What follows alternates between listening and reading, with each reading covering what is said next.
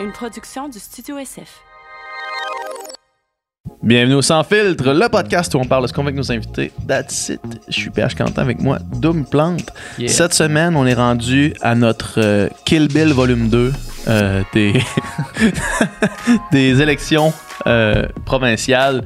On avait euh, fait l'épisode 1 la semaine passée. Là, on fait l'épisode 2 euh, en abordant la question d'un autre point de vue. Ouais, un point de vue un petit peu plus euh, appliqué à la. à la- on, a- on a parlé beaucoup la semaine passée de du comportement des électeurs, de qu'est-ce qui fait qu'on vote pour un parti ou pour l'autre. Là, on va vraiment parler des partis, des plateformes, qu'est-ce qu'un propose versus l'autre, qu'est-ce qui fonctionne, qu'est-ce qui fonctionne pas. C'était vraiment super intéressant. On a reçu Olivier Jacques, qui est professeur adjoint au département de gestion, d'évaluation et des politiques de santé à l'École de santé publique de l'Université de Montréal. Ça, tu l'as tu l'as retenu par cœur. là. retenu par cœur pour ça en audio. Puis euh, il est euh, chercheur aussi postdoctoral à l'université Queens. Euh, un gars qui connaît la politique sur le bout de ses doigts. C'était vraiment super fascinant d'entendre parler. Il va pas de- avec le dos de la main morte de temps en temps sur certaines propositions des partis qui. Avec le dos de la main Ben morte. oui, c'est un péronisme. Le dos de la main morte, mais oui. Sur certaines propositions de, de partis, s'ils trouvent que ça tient pas la route ou que c'est ridicule, ils ne gêneront pas de le dire. Puis, en fait, il écorchait un petit peu tous les partis Ouais, ouais. au passage également. Euh, non, certains plus que d'autres, mais quand même un peu tous les partis. Fait que c'était vraiment super intéressant. Puis aussi encensé euh, tous- les partis. Ben oui, euh, tous- les bons coups des partis aussi. Fait que, tu sais, je pense qu'il y a, il y a- il y a peut- il y a- lui, évidemment, il y a, peut-être des partis pris, mais tu sais, vous pouvez quand même former votre propre opinion en écoutant ça. Euh, on a pris thème par thème, euh, santé, éducation, euh, immigration, euh, Environnement, environnement, éducation. éducation, je l'ai dit. Fait qu'on a discuté de tout ça, puis je pense que, si vous, vous- vous avez euh, soit, so- soit pas une idée claire de vraiment qu'est-ce que les partis proposent tant que ça, un versus l'autre, c'est quoi les différences majeures, c'est quoi les philosophies majeures de ces partis-là, je pense que vraiment ça va vous éclairer. Mhm. Puis euh, je pense que vous allez avoir du fun aussi. C'était un, un bon podcast, on a ri aussi, on a eu Ouais. du fun. C'était un, un gars qui est un, un super bon communicateur, super drôle.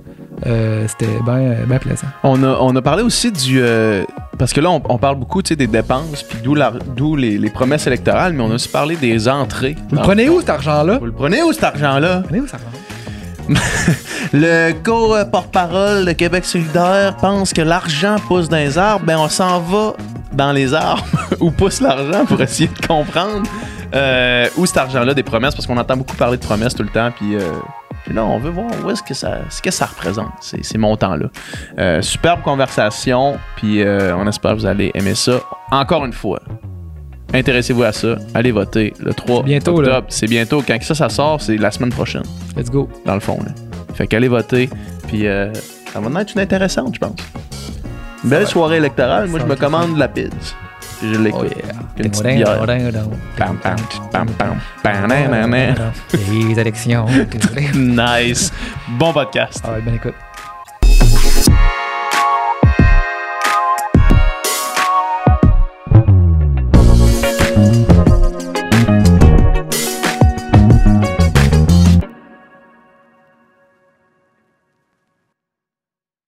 Parfait. Euh, ben écoute, on, on commence ça. Salut. Allô, Ça va bien? ça va bien toi? Yes. Et vous? Yes. Oui, ça va super bien. Ça va super bien. Euh, je veux juste commencer là, avant qu'on se lance dans le vif du sujet. Là. Euh, Piqué Souban prend sa retraite. Hmm. T'étais-tu un fan de Piqué Souban? Moi, euh, j'ai toujours pas digéré l'échange contre Weber. Ah ouais, hein? Ouais. Mais on se rappelle tous de deux de ses buts. Ouais. Le but en sortant du breakaway, Ouais. en sortant du banc de pénalité breakaway. Ouais. Et le gros slap shot contre Boston en 2011. Avec la, le bâton airs ouais, pendant- le gros Ouais. slap shot. Mhm. Ouais. Moi, je me rappelle surtout de ces, ces, ces mises en échec légendaires. La mise en échec contre Marchand. Ouais, contre Brad Marchand. Je pense qu'on a tous vu les mêmes trucs Ouais, sur Twitter exact, qui prenaient les meilleurs ça. moments de piquer. Puis quand il y avait, je pense qu'il avait renversé Ovechkin complètement sur son dos, puis il l'avait comme levé. là. Ouais. Ça, c'était Le problème de la mise en échec par le dos, c'est quand que le gars passe, il est passé. Ouais, c'est ça, C'est- exact, exact.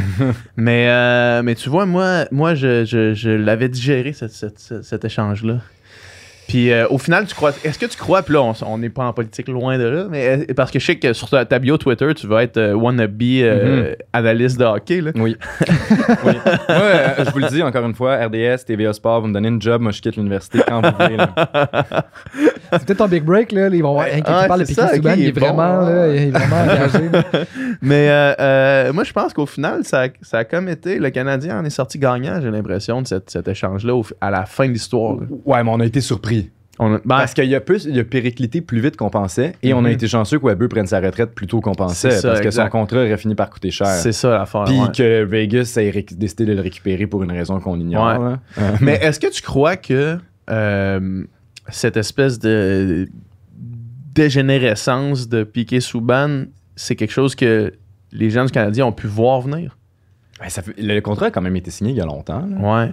Tu sais, c'est- c'est- Je pense que c'est arrivé plus vite qu'on pensait. Ah ouais, J'imagine. Ouais, ben sûrement. là. même qu'il prenne sa retraite, là, ça fait même pas. Je pense que c'était 13 ans dans. Mm, là. puis c'est ouais ça, mais, c'est ça je pense que c'est un gars qui jouait physique pas mal puis qu'il commençait à être magané Ça fait mal aux hanches. Jersey on le voyait que c'était plus un défenseur numéro un Ouais, c'est ça. mais on aurait quand même aimé ça l'avoir comme sixième def cette année à Montréal Peut-être, ouais.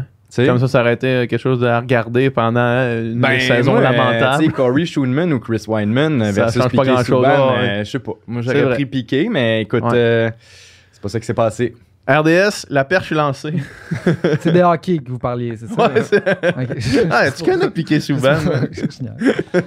Fait que, Olivier, parle-nous donc de, de ce que tu fais dans la vie, puis euh, ton parcours un peu, puis euh, qu'est-ce qui te. Ben là, t'enseignes à l'université, mais c'est c'est quoi ton background, mettons, euh, académique?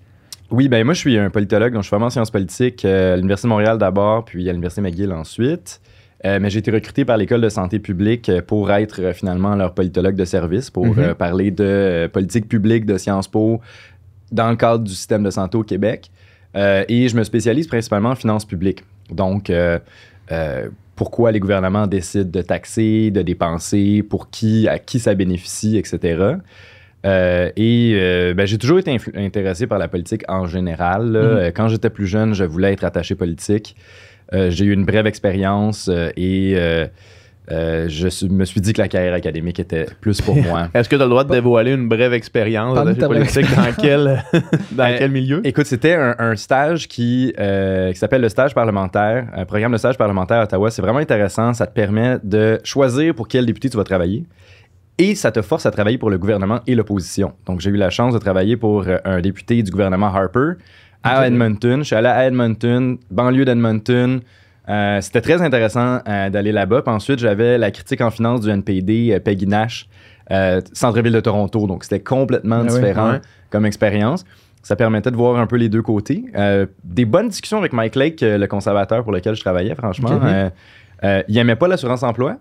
ça, c'est une chose qui était claire. Euh, puis, euh, il aimait beaucoup les Oilers d'Edmonton. Ça, c'est ce que je me rappelle de Mike.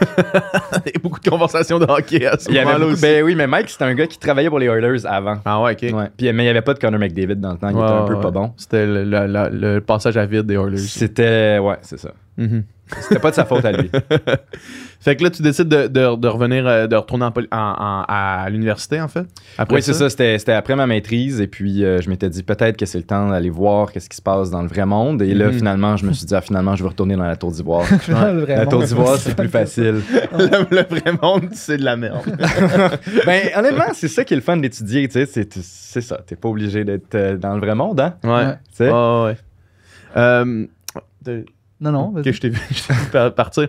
Euh, on, voulait, on voulait te recevoir ici, dans le fond, parce que euh, l'objectif du sans filtre, c'est euh, ben, nous, nous complaire nous-mêmes, premièrement, mais c'est aussi de rendre certaines, certains concepts, certaines choses, de simplifier certaines affaires. tu sais. Puis quand on a la chance de recevoir des universitaires ou des chercheurs ou des observateurs euh, politiques, par exemple, ça, ça permet vraiment de, de mieux saisir plusieurs enjeux. Puis j'ai l'impression, surtout euh, auprès de notre génération, ou peut-être même les plus jeunes, là, je dis notre génération comme si j'étais encore coulé branché dans le début vingtaine, là, mais, mais c'est pas ça. Mais les 18-34, mettons, euh, la politique, c'est. On dirait que ça ça l'a pas. Ça nous a pas intéressé. Parce qu'on dirait que c'est trop complexe. C'est trop de personnes qui disent trop d'affaires, qui sont trop difficiles à saisir, mettons, puis c'est difficile de le voir dans notre vie de tous les jours, puis de sentir que notre vote, notre opinion compte, tu sais. Puis euh, on voulait voir avec toi, dans le fond, qu'est-ce que ça représente, parce que là, le début de la campagne, on fait juste entendre des, des promesses d'investissement, mettons. C'est juste ça, là. Chaque fois, chaque jour, le- les partis on font une conférence de presse dans un nouveau village du Québec pour annoncer qu'il y a 40 millions qui s'en va là, qu'il y a 20 millions qui s'en va là, qu'il y a 300 millions pour les psychologues. Puis là, ce n'est que ça. Puis on n'a aucune idée qu'est-ce que ça représente. Qu'est-ce, d'où vient cet argent-là? Euh, qu'est-ce qui est réaliste? Qu'est-ce qui ne l'est pas? Puis c'est tough en bol de s'y retrouver, mettons, là. Tu sais, moi, j'essaie, je vois ça, puis je suis quand même ça activement, plus- peut-être plus que la moyenne des gens, euh, de mon âge en tout cas, ou de ma génération. Mais je trouve ça quand même vraiment difficile de comme saisir tout ça. là. Puis la question du réalisme, tu sais, c'est- c'est vraiment ça, tu sais, parce que, tu sais, c- des fois, on dirait que un va dire, ben moi, je vais mettre 50 millions là-dedans. Ah ouais, 50 millions, ben moi, je vais mettre 75 Ouais, millions. c'est ça. Ben moi, je vais mettre 100 millions, mais c'est comme, tu sais, c'est comme, c'est quoi le bon chiffre? Puis c'est- c'est c'est quand, c'est où que tu prends cet argent-là? C'est-tu vraiment possible de, de, de, de promettre ça? Tu sais, c'est- c'est tout ça, tu sais, c'est bien beau, tu sais, moi, je- mettez un milliard, mettez deux milliards partout, mais tu sais, c'est comme... 10 milliards de Tu sais, dollars! mettez infini, mais tu sais, c'est comme. C'est pas si simple que ça, tu sais. Ouais. mais le méchant dans Austin Powers, il était pas justement, il y avait comme des zéros de pas assez dans Ben, on, on en, on en parlait justement hier avec, avec Nika. C'est drôle, c'est drôle qu'on parle de ça parce que en le disant, j'ai réalisé que c'était vraiment un bon gag. là, que quand il est dans les années Ouais. 60, il demande un milliard. Puis là, tout le monde se met à rire en disant genre cette somme d'argent-là n'existe pas. Puis quand il se ramasse dans les années 90, il demande un million. Puis tout le monde se met à rire en disant genre c'est bien trop peu. Là, tu sais. Ben, justement, les millions et les milliards, c'est une bonne chose à. Tu sais, millions, Ouais. milliards, là. Le budget du Québec, c'est 130, 140 milliards en ce moment. Ça a augmenté. Euh, le, le budget global, mettons, que- L'argent qui, Ouais, la l'argent dépense qui est ce disponible maintenant. La dépense annuelle au Québec, c'est 130, 140 milliards. Ouais. Plus des investissements en infrastructure qui comptent pas dans le budget. Mhm. Parce que ça, on se dit, c'est comme. euh, ben, c'est pour réparer une route qui va être utile dans le futur, genre. Fait que ça, ça compte pas dans le budget. Donc, on parle vraiment de. Le budget de programme, c'est 130, 140 milliards par année.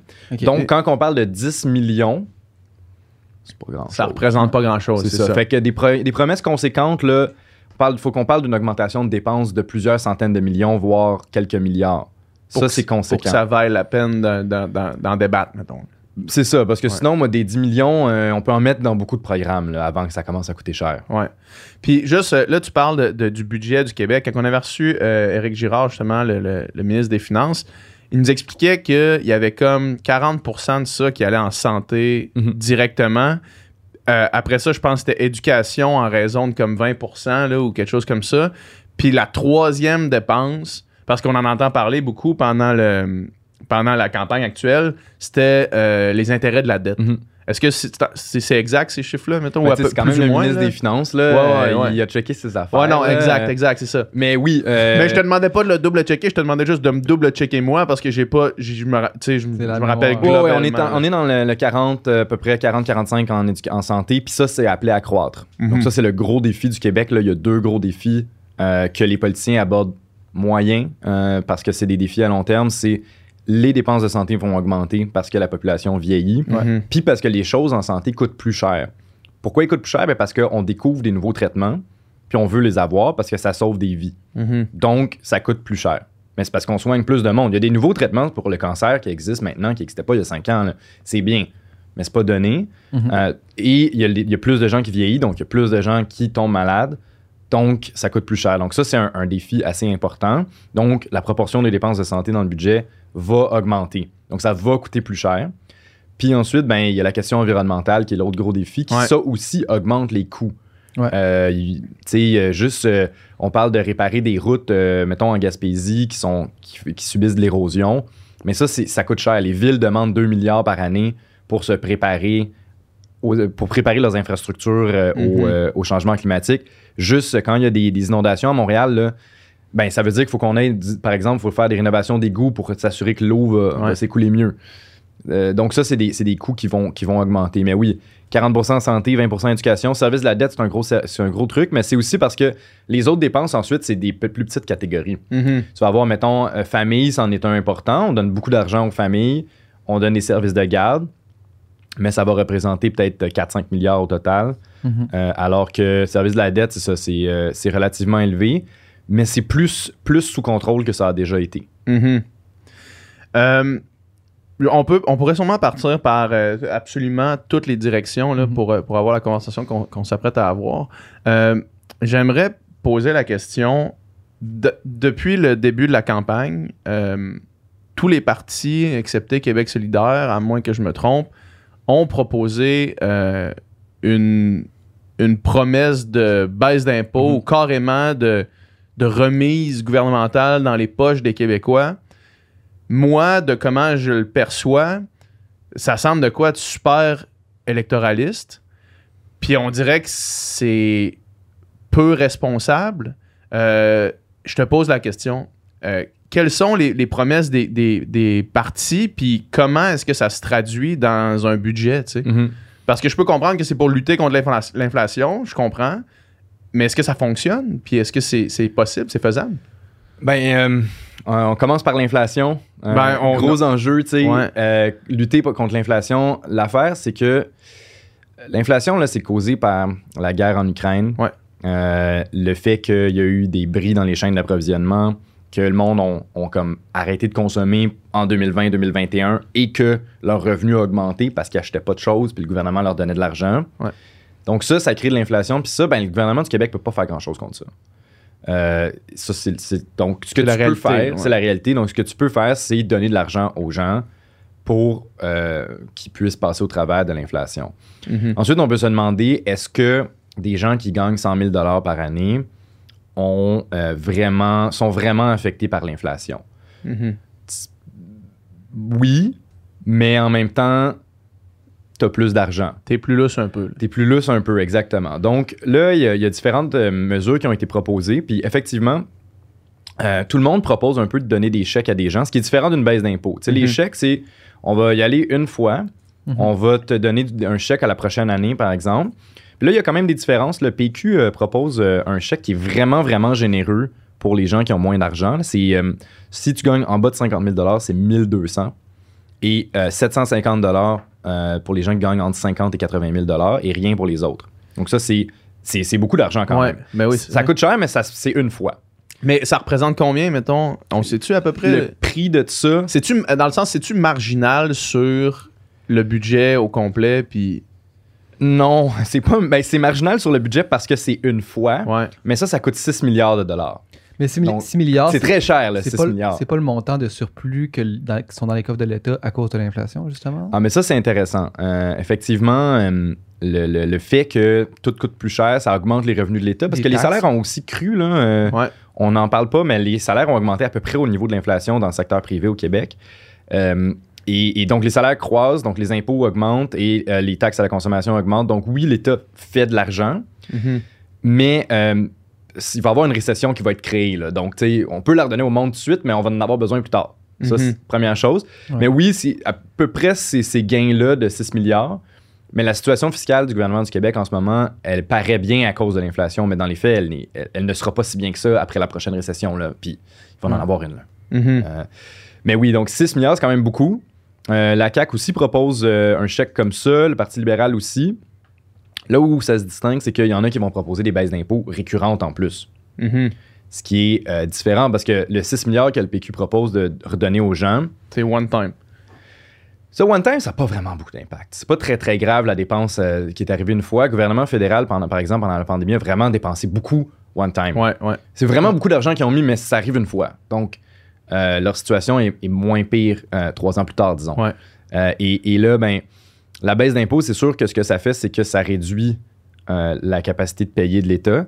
Et il y a quelque chose, quand tu parlais d'électoralisme, il y a quelque chose d'extrêmement cynique dans ce que la CAQ propose, c'est-à-dire de dire, bon, on va baisser les impôts, mais on va pas vous mettre de l'avant le- les problèmes que ça implique la baisse d'impôts, c'est-à-dire une baisse des services publics. Parce que, en gros, là, si tu payes moins d'impôts, tu as moins de choses. C'est une équation qui est toujours celle-là. tu sais. Exact. Ouais. Ou le contribuable futur a moins de services publics si tu payes ta baisse d'impôts par les taxes, Ouais. par, une, euh, par, par- pardon, par la dette. Euh, donc, ce qu'on, ce qu'on observe là, c'est ce que la CAQ a proposé de faire, c'est- finalement, c'est de baisser les impôts en augmentant la dette. Parce que ce qu'ils disent en, en parlant du fonds des générations, le fonds des générations, c'est simplement un. le- la CAQ a dit on va baisser les impôts en diminuant l'argent qu'on donne à chaque année au fonds des générations. Le fonds des générations, c'est simplement un outil pour réduire la dette publique. Donc, en gros, si on simplifie, on fait que les générations futures payent pour la baisse d'impôts de maintenant. C'est ce, Mhm. ce que la CAQ vous propose. Mhm. Euh, en tant que jeune qui gagne moins d'argent que la moyenne généralement, parce que ton salaire augmente à travers le temps, Ouais. ben ça, ce que ça veut dire, c'est que toi, tu vas payer plus d'impôts plus tard, Mhm. quand tu vas gagner plus d'argent. C'est ça que ça fait, là. c'est où tu vas recevoir moins de choses comprendre. plus tard, ou tu vas payer plus d'impôts plus tard. C'est ça que ça fait. T'empruntes-tu du bonheur au futur ou tu ou t'en vas plus Et en tant que jeune, Ouais. c'est évident que c'est pas bon, parce que ton salaire augmente jusqu'à 50 ans. Mhm. Fait que Ouais. tu vas être plus riche Mais- plus tard. Fait que tu vas payer plus d'impôts plus tard. là. Tu vas gagner, tu vas payer plus d'impôts, moins d'impôts maintenant, mais le la, la- la perte va être plus grande plus tard. On en parlait hier, euh, pour ceux qui ont écouté le podcast euh, avec Yannick, on en parlait hier de dire quand vient le temps de voter, est-ce que tu votes pour toi, pour tes propres intérêts, ou est-ce que tu votes pour les intérêts de la collectivité, mettons? Puis dans cette question-là précise, puis tu sais, je pense que c'est ça qu'on voit beaucoup entre l'espèce de dichotomie entre, tu sais, là, ce qu'on se fait pousser, ou du moins mon algorithme, là, je veux pas généraliser, mais ce que je me fais pousser, c'est vraiment quasiment une lutte à deux, là, euh, Québec solidaire, puis la CAQ, là, même si dans les intentions de vote, c'est vraiment Pas ça. pas, pas, pas, pas- pas le cas exact. Mais euh, cette espèce de dichotomie-là entre les générations, dans le fond, là, tu sais, entre, les jeunes puis les vieux, mais on essaie de garder en tête que finalement, on, peut-être qu'on veut voter pour les intérêts du collectif, tu sais, plus que, plus que juste notre propre intérêt. Fait que je comprends que quand on est jeune, cette, cette proposition-là de la CAQ fait pas de sens, mais est-ce qu'elle fait du sens au sens euh, de, des, des finances publiques ou non? Ben, la question des baisses d'impôts, c'est- c'est c'est vraiment une question de gauche et de droite. Ouais. Quand tu es à droite, tu veux que le gouvernement soit plus petit puis donne moins de services pour que tu payes moins d'impôts pour avoir plus d'argent dans tes poches et faire les choix de ce que tu vas te procurer comme service, comme service finalement. Ouais. Que ça soit une voiture, une TV ou une assurance privée. En gros, c'est ça. Avoir moins d'impôts, c'est ce que ça veut dire. Mhm. Euh, ce que la gauche propose, c'est plus de dépenses publiques, donc plus d'impôts. Ouais. Euh, et ça revient vraiment à un trade-off qui est, assez sur euh, ta consommation personnelle, finalement. Quand tu es dans une société où il y a plus d'impôts, plus de services publics, ben, tu reçois plus de choses de l'État. Donc, tu as des meilleurs services publics d'éducation, santé. Si tu perds ta job, tu vas, ils vont, ça, ça va aller mieux. Mhm. Euh, et tes routes pourraient être meilleures. Mhm. Euh, versus une société où euh, tu payes moins d'impôts. Euh, ben, ce que ça veut dire, c'est que tu as des moins bons services publics, donc tu vas sûrement devoir te les acheter sur le marché, Mhm. que ce soit par exemple via de l'éducation privée ou de la santé privée. Mais tu vas avoir plus d'argent aussi pour t'acheter des choses. Donc, tu vas avoir plus de choses. Ouais. C'est-à-dire, tu vas pouvoir aller plus au resto ou pour acheter un plus gros char ou acheter une plus grosse TV. C'est ça que c'est, là. Mhm. C'est pas plus compliqué que ça. Euh, donc, euh, ensuite, Tu, ben, vas, ouais, tu vas avoir plus de choses si tu as de l'argent, mais si tu pas d'argent, je veux dire, tu peux avoir peu, peu de choses et pas de service public. Là. Euh, Exactement. Ouais. Oui, oui, tout à Ouais, fait. ça, Euh, exact. effectivement, dans l'idée de, de- de- de- d'une société avec plus de taxes, plus de services publics, ben, les, les pauvres sont better off. là. Les Ouais, pauvres, ouais, ça va ça. mieux. Ça, c'est sûr. Exact. Euh, mais euh, la classe moyenne et les riches ont moins de choses. Ouais. Ouais. C'est, c'est ça que c'est. C'est ça que Mais c'est- on peut le simplifier comme ça. C'est, ouais. c'est ça la vie. Là. Ah ouais, c'est ça, exact, exact. Puis mettons qu'on mettons juste pour le pour le fun puis pour quelqu'un qui euh, qui suivrait moins ça, si on plaçait mettons les partis sur cet axe-là, Hmm. on les placerait comment? Ah, mais là, c'est que la définition gauche-droite, elle, elle se complexifie. Mais euh, ce que la CAQ essaye de dire, puis ils n'ont pas tout à fait tort, c'est que il y a deux partis qui sont plus extrêmes, c'est-à-dire QS à gauche et Parti conservateur à droite, bien que les conservateurs soient comme clairement plus à droite que QS est à gauche. Là. Le conservateur, c'est vraiment un nouveau parti qui propose quand même des, des, des, solu- des- des propositions qui sont très différentes des autres dans le système politique québécois. Ouais. Euh, et tu as le PQ qui est, qui est clairement de centre-gauche euh, et les libéraux, on en parlera, qui n'ont pas vraiment de direction en ce moment. C'est pas Mhm. très clair. Euh, Leur, euh, leur gouvernance sous Couillard était plutôt à droite. Ouais. Là, ils semblent essayer de se positionner un peu plus à- au centre, mais c'est pas très clair où est-ce que ça s'en va. La CAQ, mais ensuite, c'est que la gauche et la droite, il y a deux gauches puis deux droites, en fait. Il y a la gauche et la droite en termes de tu veux-tu plus de dépenses publiques puis plus de taxes, puis, ou moins. Mhm. Ça, c'est la gauche-droite traditionnelle. Mais il y a aussi une autre, un autre axe qui est euh, à quel point euh, t'es euh, identitaire, euh, tu veux moins d'immigration, tu n'aimes pas trop la mondialisation et tu as une conception un peu plus traditionnelle des valeurs sociales, par exemple sur l'homosexualité, euh, les pratiques sexuelles euh, différentes, euh, etc. Ouais. Ou, et donc, sur cet axe-là, la CAQ s'est positionnée plus conservatrice. Un peu plus valeurs traditionnelles, moins d'immigration, défense de mm, la société traditionnelle, si on veut. Mhm. Mais sur l'axe dépenses publiques, la CAQ est plutôt centriste, franchement. Mhm. Euh, et c'est ça qu'ils veulent vous présenter. Ils veulent dire, nous, on est entre les deux extrêmes et essayent de marginaliser le PQ et le PLQ. Ouais. C'est ça la stratégie de la CAQ. Euh, mais donc, on peut les positionner de cette manière-là, en ce sens où le PLQ est centriste sur la question État, dépenses, plus ou moins, plus ou moins de dépenses, Mhm. et, euh, et euh, plutôt en faveur de l'immigration, etc., sur l'autre axe. Ouais. Euh, QS est à gauche sur les deux, Mhm. et le PQ est relativement à gauche sur la dépense publique, un peu plus traditionnaliste sur l'autre euh, sur l'autre axe. Euh, mettons qu'on parle, euh, mettons qu'on parle d'immigration, qui est un, thème euh, qui, quand même bien exploré dans les débats puis les, les le- la, la conversation, le dialogue public en ce moment. là. Mhm. Euh, Qu'est-ce que les partis proposent? Puis euh, juste un petit survol rapidement, peut-être qu'on peut rentrer plus en détail de qu'est-ce qui est faisable ou qu'est-ce qui est possible, mettons. Ben, je suis pas un spécialiste de, de- de l'immigration, mais ce que je comprends, c'est qu'il y a beaucoup de débats sur les seuils d'immigration. Ouais. Ouais. Qui sont pas des débats qui ont beaucoup de sens parce qu'il y a quand même une grande, grande proportion des personnes qui euh, immigrent au Québec sans nécessairement y rester, qui sont euh, des, des, euh, des travailleurs temporaires ou euh, des gens en permis vacances-travail ou des étudiants. Mhm. Donc, quand on parle de seuil d'immigration, c'est comme on, on ne parle pas de ces gens-là.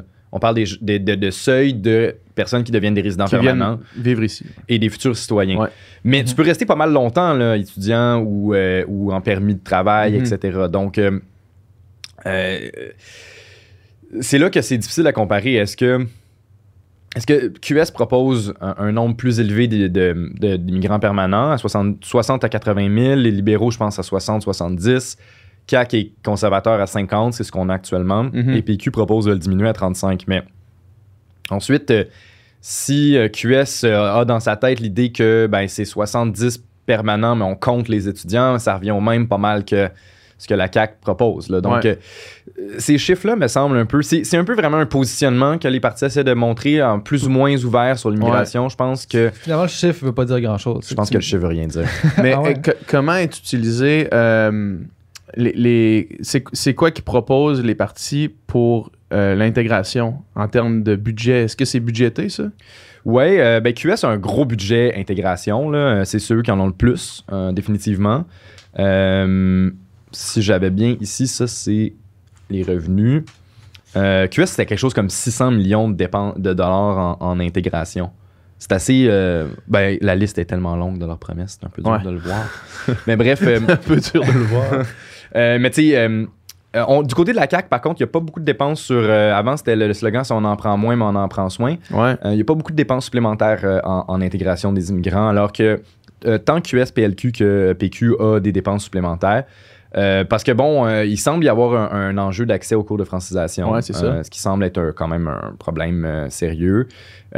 Aussi, je pense qu'il y a l'idée de. Faut, faut compenser financièrement les gens qui vont faire les cours de, de francisation. Si c'est un cours intensif, par exemple, et tu peux pas travailler, ben. Ça serait le fun que, que l'État te donne quelque chose. Mhm. Euh, donc, euh, c'est- ça les coûts. C'est fait. ça, c'est juste logique dans le fond que ceux qui, qui, qui- qui se positionnent comme étant ceux qui sont le plus en faveur d'immigration soient ceux qui investissent également le plus dans Mhm. l'intégration. parce que Exact. C'est ça. ouais. Mais c'est pas des dépenses très très élevées là, l'intégration des immigrants. On parle, c'est pas tant de monde que ça, puis c'est pas très, tellement de dépenses par de dépenses par personne parce qu'il y en a qui vont qui en ont pas besoin. De, il y a pas, c'est Mhm. pas tous les immigrants qui vont aller chercher une dépense publique. Euh, puis tu sais, faut, faut l'immigration c'est pas quelque chose qui coûte là euh, euh, au Québec là. C'est pas euh, c'est pas dans la catégorie des dépenses. là. Non, c'est ça, c'est Ouais. ça. Ben, même au contraire, finalement, parce C'est qu'en ça, ce ouais. moment, on a un problème de pénurie de main-d'œuvre, on a besoin de monde qui travaille. Mais ça, il y a un débat là-dessus. Euh, tu sais, il y en a beaucoup qui disent que hum, l'immigration, n'a- ça règle pas la pénurie de main-d'œuvre. OK. Euh, parce que, euh, ben, euh, chaque nouvelle personne a aussi besoin de services publics. Là. Donc, euh, le gain est, est- est faible.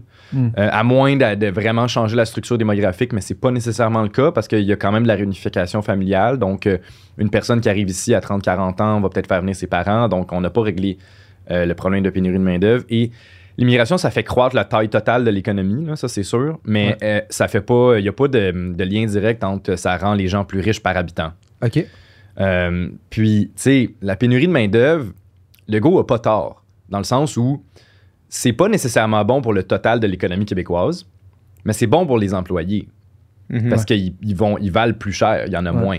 Ils ont plus Euh, le gros bout du bâton. Oui, puis on le voit, là, la, la- la hausse des salaires, elle, elle est, arrivée au Québec. Là. Il il- les gens gagnent plus d'argent qu'avant. Euh, et euh, ça- donc, ça a cet effet-là, la pénurie de main-d'œuvre. C'est pas pour rien que les employeurs veulent euh, ré- résoudre la pénurie de main-d'œuvre en important plus de monde. Parce que Mhm. si tu fais juste regarder une courbe d'offres et de demandes sur le travail, là, Ouais. ben, ça fait que tu as plus d'offres de travail. Fait que ça coûte moins cher le travail. Ouais. Donc l'employeur est content. Ça, c'est sûr que ça fait ça. Ensuite, le dé- le- on, on peut se dire, ben, tu as besoin de, de- de plus de monde dans certains secteurs de pointe qui vont vraiment rendre l'économie plus productive. Ça, je crois à cet argument-là aussi. Mhm. Euh, Comme lesquels? Bah, tu sais, mettons dans l'industrie du jeu vidéo euh, ou euh, l'industrie de l'intelligence artificielle, euh, il n'y a pas assez de monde. Mhm. Un ingénieur informatique, il n'y en a pas assez.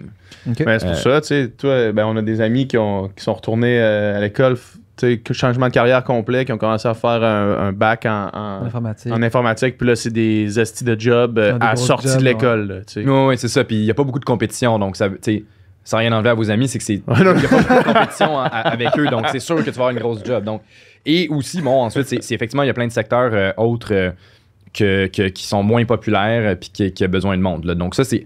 J'accepte cet argument-là, mais tu sais, je pense qu'il faut pas accepter l'idée que l'immigration est une, une solution 100% certaine à la pénurie Mhm. de main-d'œuvre. Je pense qu'il y a beaucoup d'incertitudes. Puis euh, le go dit c'est une bonne affaire. Qu'est-ce que les autres disent par rapport euh, les autres Est-ce qu'ils proposent des solutions à la pénurie de main d'œuvre ou? Oui, ben justement, c'est qu'il y a d'autres solutions. Tu, sais, tu peux euh, essayer d'investir euh, davantage dans, favoriser l'innovation dans les entreprises. Parce que l'idée de la pénurie de main-d'œuvre, tu peux la régler aussi en rendant les gens plus productifs.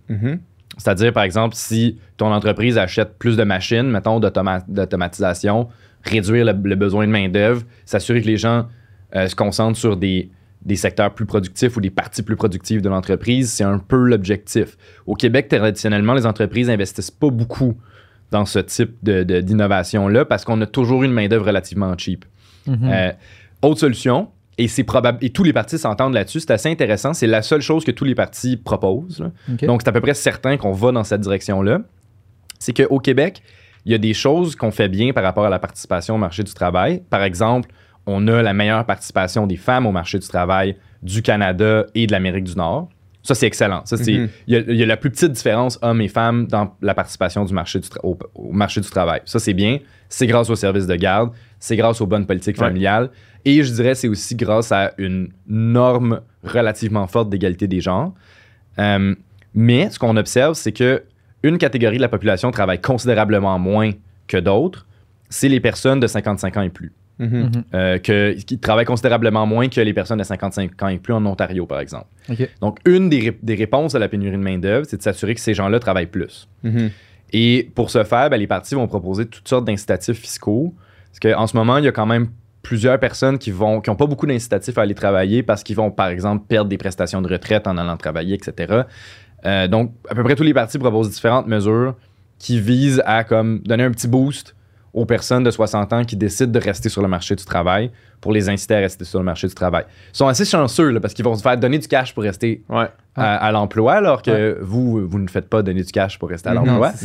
Mais en même temps, vous travaillez quand même et eux, non. Donc, Ouais, c'est ils ça. ont un peu le gros bout du bâton de la négociation. Mais Ouais. ça, c'est une bonne solution à la pénurie pénurie de main-d'œuvre. En fait, on peut quasiment la régler si euh, leur taux d'emploi rejoint euh, la Ça, règle une grosse partie du problème. Ça règle une grosse partie du problème. Ah ouais. Si leur taux d'emploi rejoint la moyenne canadienne. Ouais, parce qu'il est plus faible. Ouais, c'est ça. Et nous, on- on- où on gagne par rapport à la moyenne canadienne, c'est la participation des femmes en général. Mhm. Mais la participation des plus vieux, elle, est plus faible. Et ça, ça crée une- plus de pénurie de main-d'œuvre. Mhm.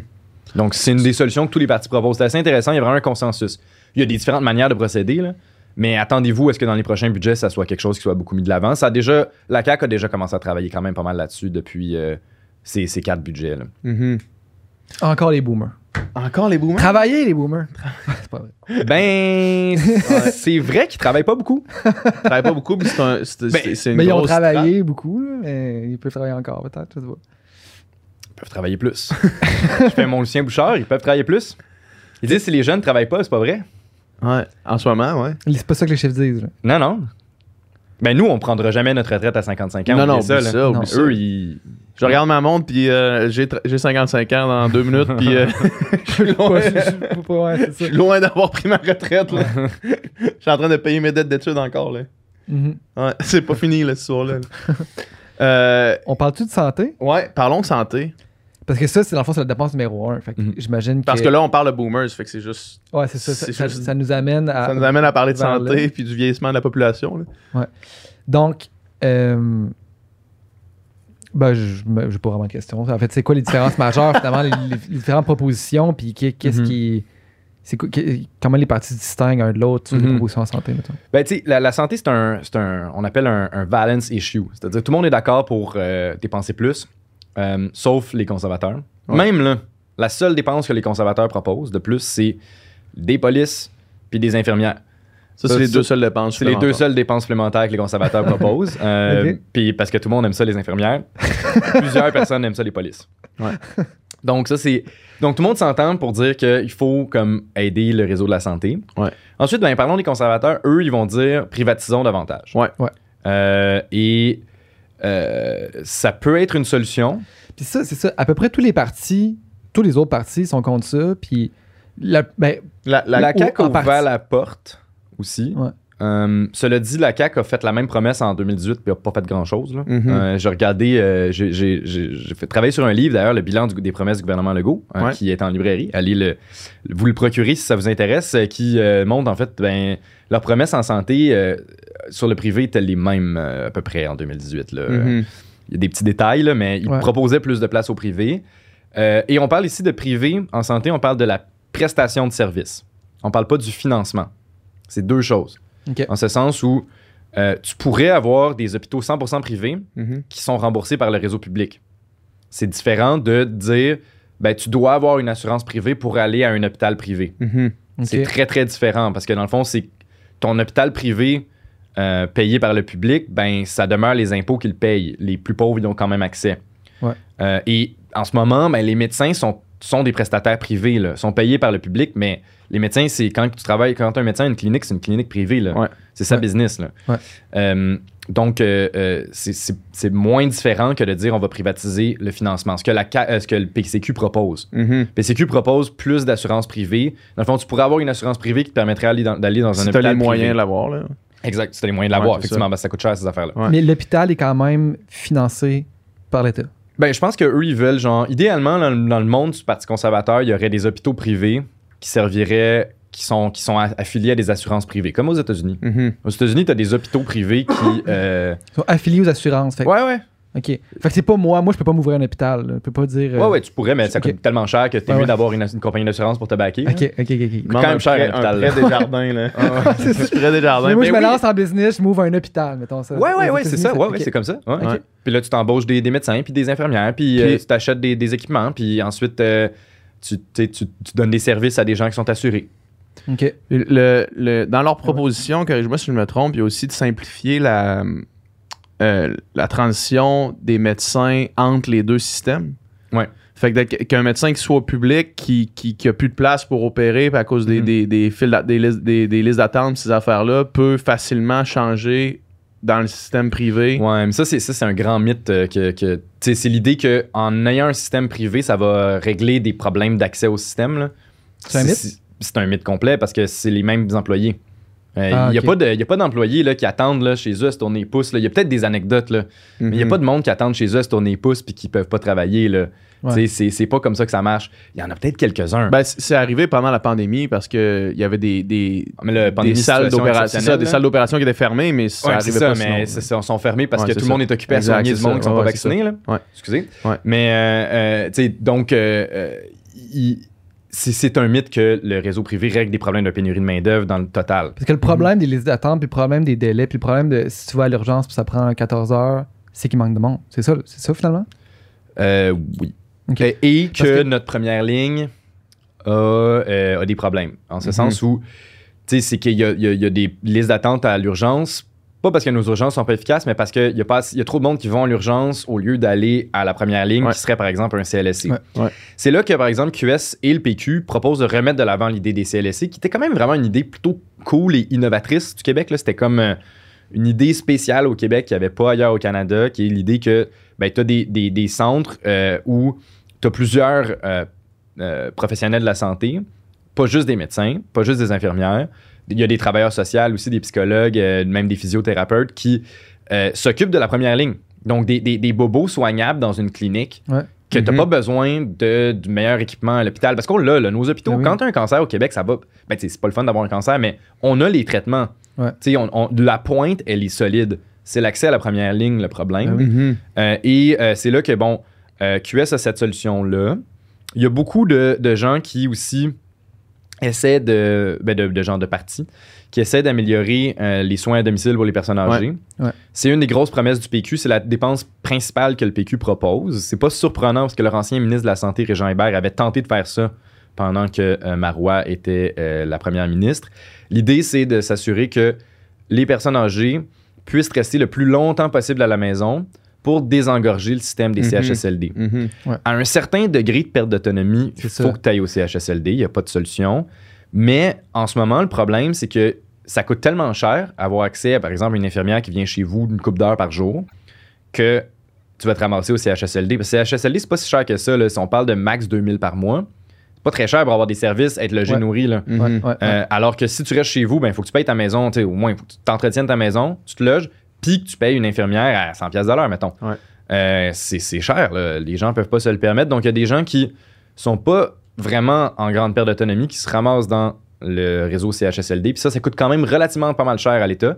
Donc, c'est une manière de rendre le système plus efficace et Puis plus ça, humain ça- aussi. Ça, la, la proposition du PQ, c'est les plus ambitieux par rapport Ah ouais, au c'est service très, très à ambitieux. domicile. Ah ouais? Ah ouais, ouais, c'est le PQ vraiment.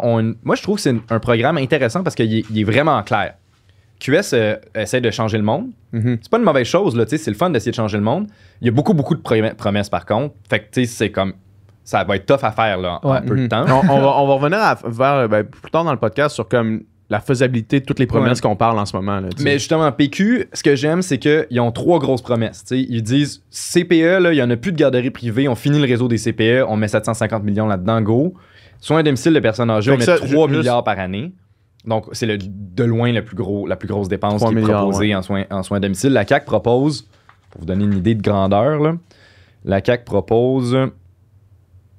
Ben, c'est ça, genre une couple de centaines de millions en soins à domicile de plus. Là. Ah ouais, hein? Fait que là, c'est- t'as c'est 3 majeur. milliards t'as 2 millions. là. Ouais. Non, pas 2 millions, une couple de centaines de millions. centaines de millions, un 200 deux- millions. faudrait vérifier le détail, Ouais. mais c'est genre un 200 millions, mettons. Euh, euh, donc, euh, et, et, euh, un autre milliard en logement social. Ça, c'est les. Dans le fond, le PQ vous dit, ben, voici les trois gros trucs. Je pense que c'est pertinent, c'est-à-dire, c'est quoi les, trois gros problèmes qu'on veut régler. Puis comme de fait, là, un gouvernement, là, il y a des limites au nombre de choses qu'il peut faire. Tu sais, fait que régler trois problèmes, moi, je trouve ça pas pire. Fait que autres, dans le fond, si on reprend ce que tu viens de dire, ils règlent le pro- ben, ils, veulent régler le problème, le, le- le- la crise du logement. Crise du logement, euh, le problème des euh, soins à domicile pour les personnes Ouais. âgées, pour régler des problèmes de réseau de la santé, puis les CPE, il y a quand même, puis il y a un investissement conséquent dans les CLSC. Donc, si on parle de réseau de santé, pour Ouais. terminer là-dessus, je pense que tout le monde a des promesses pour essayer d'améliorer la première ligne. Puis, la CAQ a quand même proposé un document qui est plein de bonnes idées. L'année dernière, ils ont dit, bon, voici plein de réformes qu'on pourrait faire dans le réseau de la santé. Euh, plein de bonnes idées. Euh, c'est toujours plus facile à dire qu'à faire dans le réseau de la santé. Par contre, c'est- complexe Mhm. à réformer. Il y a, il y a comme. C'est gros, là. C'est beaucoup de monde. Euh, mais moi, je, je dirais simplement là, le mirage du privé. Faites, faites attention, c'est pas. euh, c'est pas avec ça qu'on va régler C'est ça, euh, parce les, que, les- les mettons, moi- problèmes. là. moi, cette proposition-là, mettons, je me dis crime. Si ceux qui ont les moyens de payer, mettons, vont au privé, ça fait qu'il y a moins de monde au public, ça fait que le monde qui ont moins les moyens d'aller au public vont là, ça va plus vite, Mhm. tout le monde est content, mais finalement, c'est pas ça pour tout. Ben, ça serait ça si ça créait des médecins et des infirmières. Mais, euh, Mais c'est ça le, pro- le problème, c'est qu'il y, a un- il y a un supply, il y a une offre limitée. Donc, Ouais. ton employé, il peut pas être dédoublé. Là. Ouais. Puis, c'est pas vrai que il- le monde va travailler plus parce qu'il y a une possibilité de faire de l'argent privé. Là. mhm. Ce qu'on observe, les médecins sont tellement payés cher que tu peux pas les faire travailler plus, là, ils gagnent déjà assez d'argent. Ils vont pas être, ils vont pas vouloir travailler pas des heures de plus parce qu'ils sont déjà assez payés, puis les comprends, là. Moi, je- Mais dans, dans le plan du Parti conservateur, il n'y a pas non plus euh, augmenté les seuils d'entrée dans les programmes de médecine, justement, pour être capable de fournir ce système-là? Ouais, mais c'est. Il n'y a, y a pas le coût de ça. Non, c'est ça, exact, c'est ça. C'est- les, les programmes de médecine sont rationnés parce que les médecins coûtent trop cher. là. Ouais. Euh, ça, bon, ensuite, euh, la CAQ a décidé d'arrêter de dire qu'ils s'attaquaient aux médecins parce qu'ils ont essayé de le faire la dernière fois et ça n'a pas fonctionné. Mhm. Le PQ et QS ont ça dans leur programme de, diminuer la rémunération des médecins. Le PQ, de manière vraiment conséquente, là, ils sont Mhm. optimistes dans ce qu'ils sont capables de, de faire. Euh, mais euh, ça, c'est un des enjeux du système. Terminons la discussion sur le système de santé. Ouais, Deux ouais. enjeux. Ouais. Médecins sont vraiment payés cher. Puis ça, ben, ça draine des ressources. là. C'est évident. Puis si je peux faire un petit éditorial là-dessus, les médecins sont particulièrement payés cher, mais particulièrement certaines spécialités Mhm. qui sont payées ridiculement cher versus des médecins de famille. Puis les médecins de famille, c'est ça, là, le, le- le Eldorado, dans le sens que c'est ça que, que tout le monde. euh, C'est ça qu'on cherche, là. C'est ça, c'est ça que les gens ont besoin, tu sais, c'est- ces médecins-là. Puis qui font, puis tu sais, il y a des spécialités qui vont faire 4-5 Mhm. fois plus que ces salaires-là. Il me semble que Ben, pas 4-5 fois. là. Les médecins de famille gagnent quand même facile 2, 200 250, 300 000. les là. spécialités qui sont 800 000, là, tu sais. Ouais, mais ça, c'est rare quand même.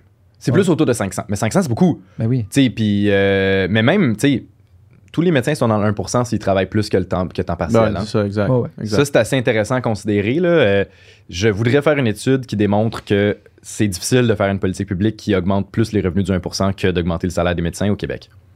Parce Mhm. qu'ils sont tous dans le 1%. Mhm. OK, c'est c'est ça. Mais ça, bon, bref, on peut se chialer sur les médecins tant qu'on veut. Euh, c'est que les médecins sont beaucoup payés parce que c'est des entrepreneurs privés.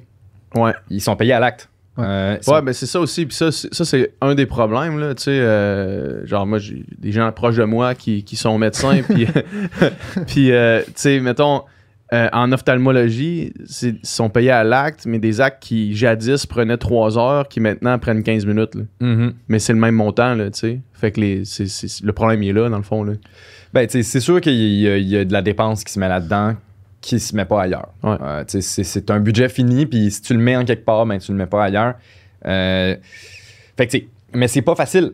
Les médecins sont, sont puissants. Ben, Euh, ça et, c'est très difficile. à- la CAQ voulait, avait dans son programme, il voulait le faire sérieusement, d'aller chercher un milliard de, de dollars par année en, en réduisant les salaires Ils des médecins. sont frappés à quoi?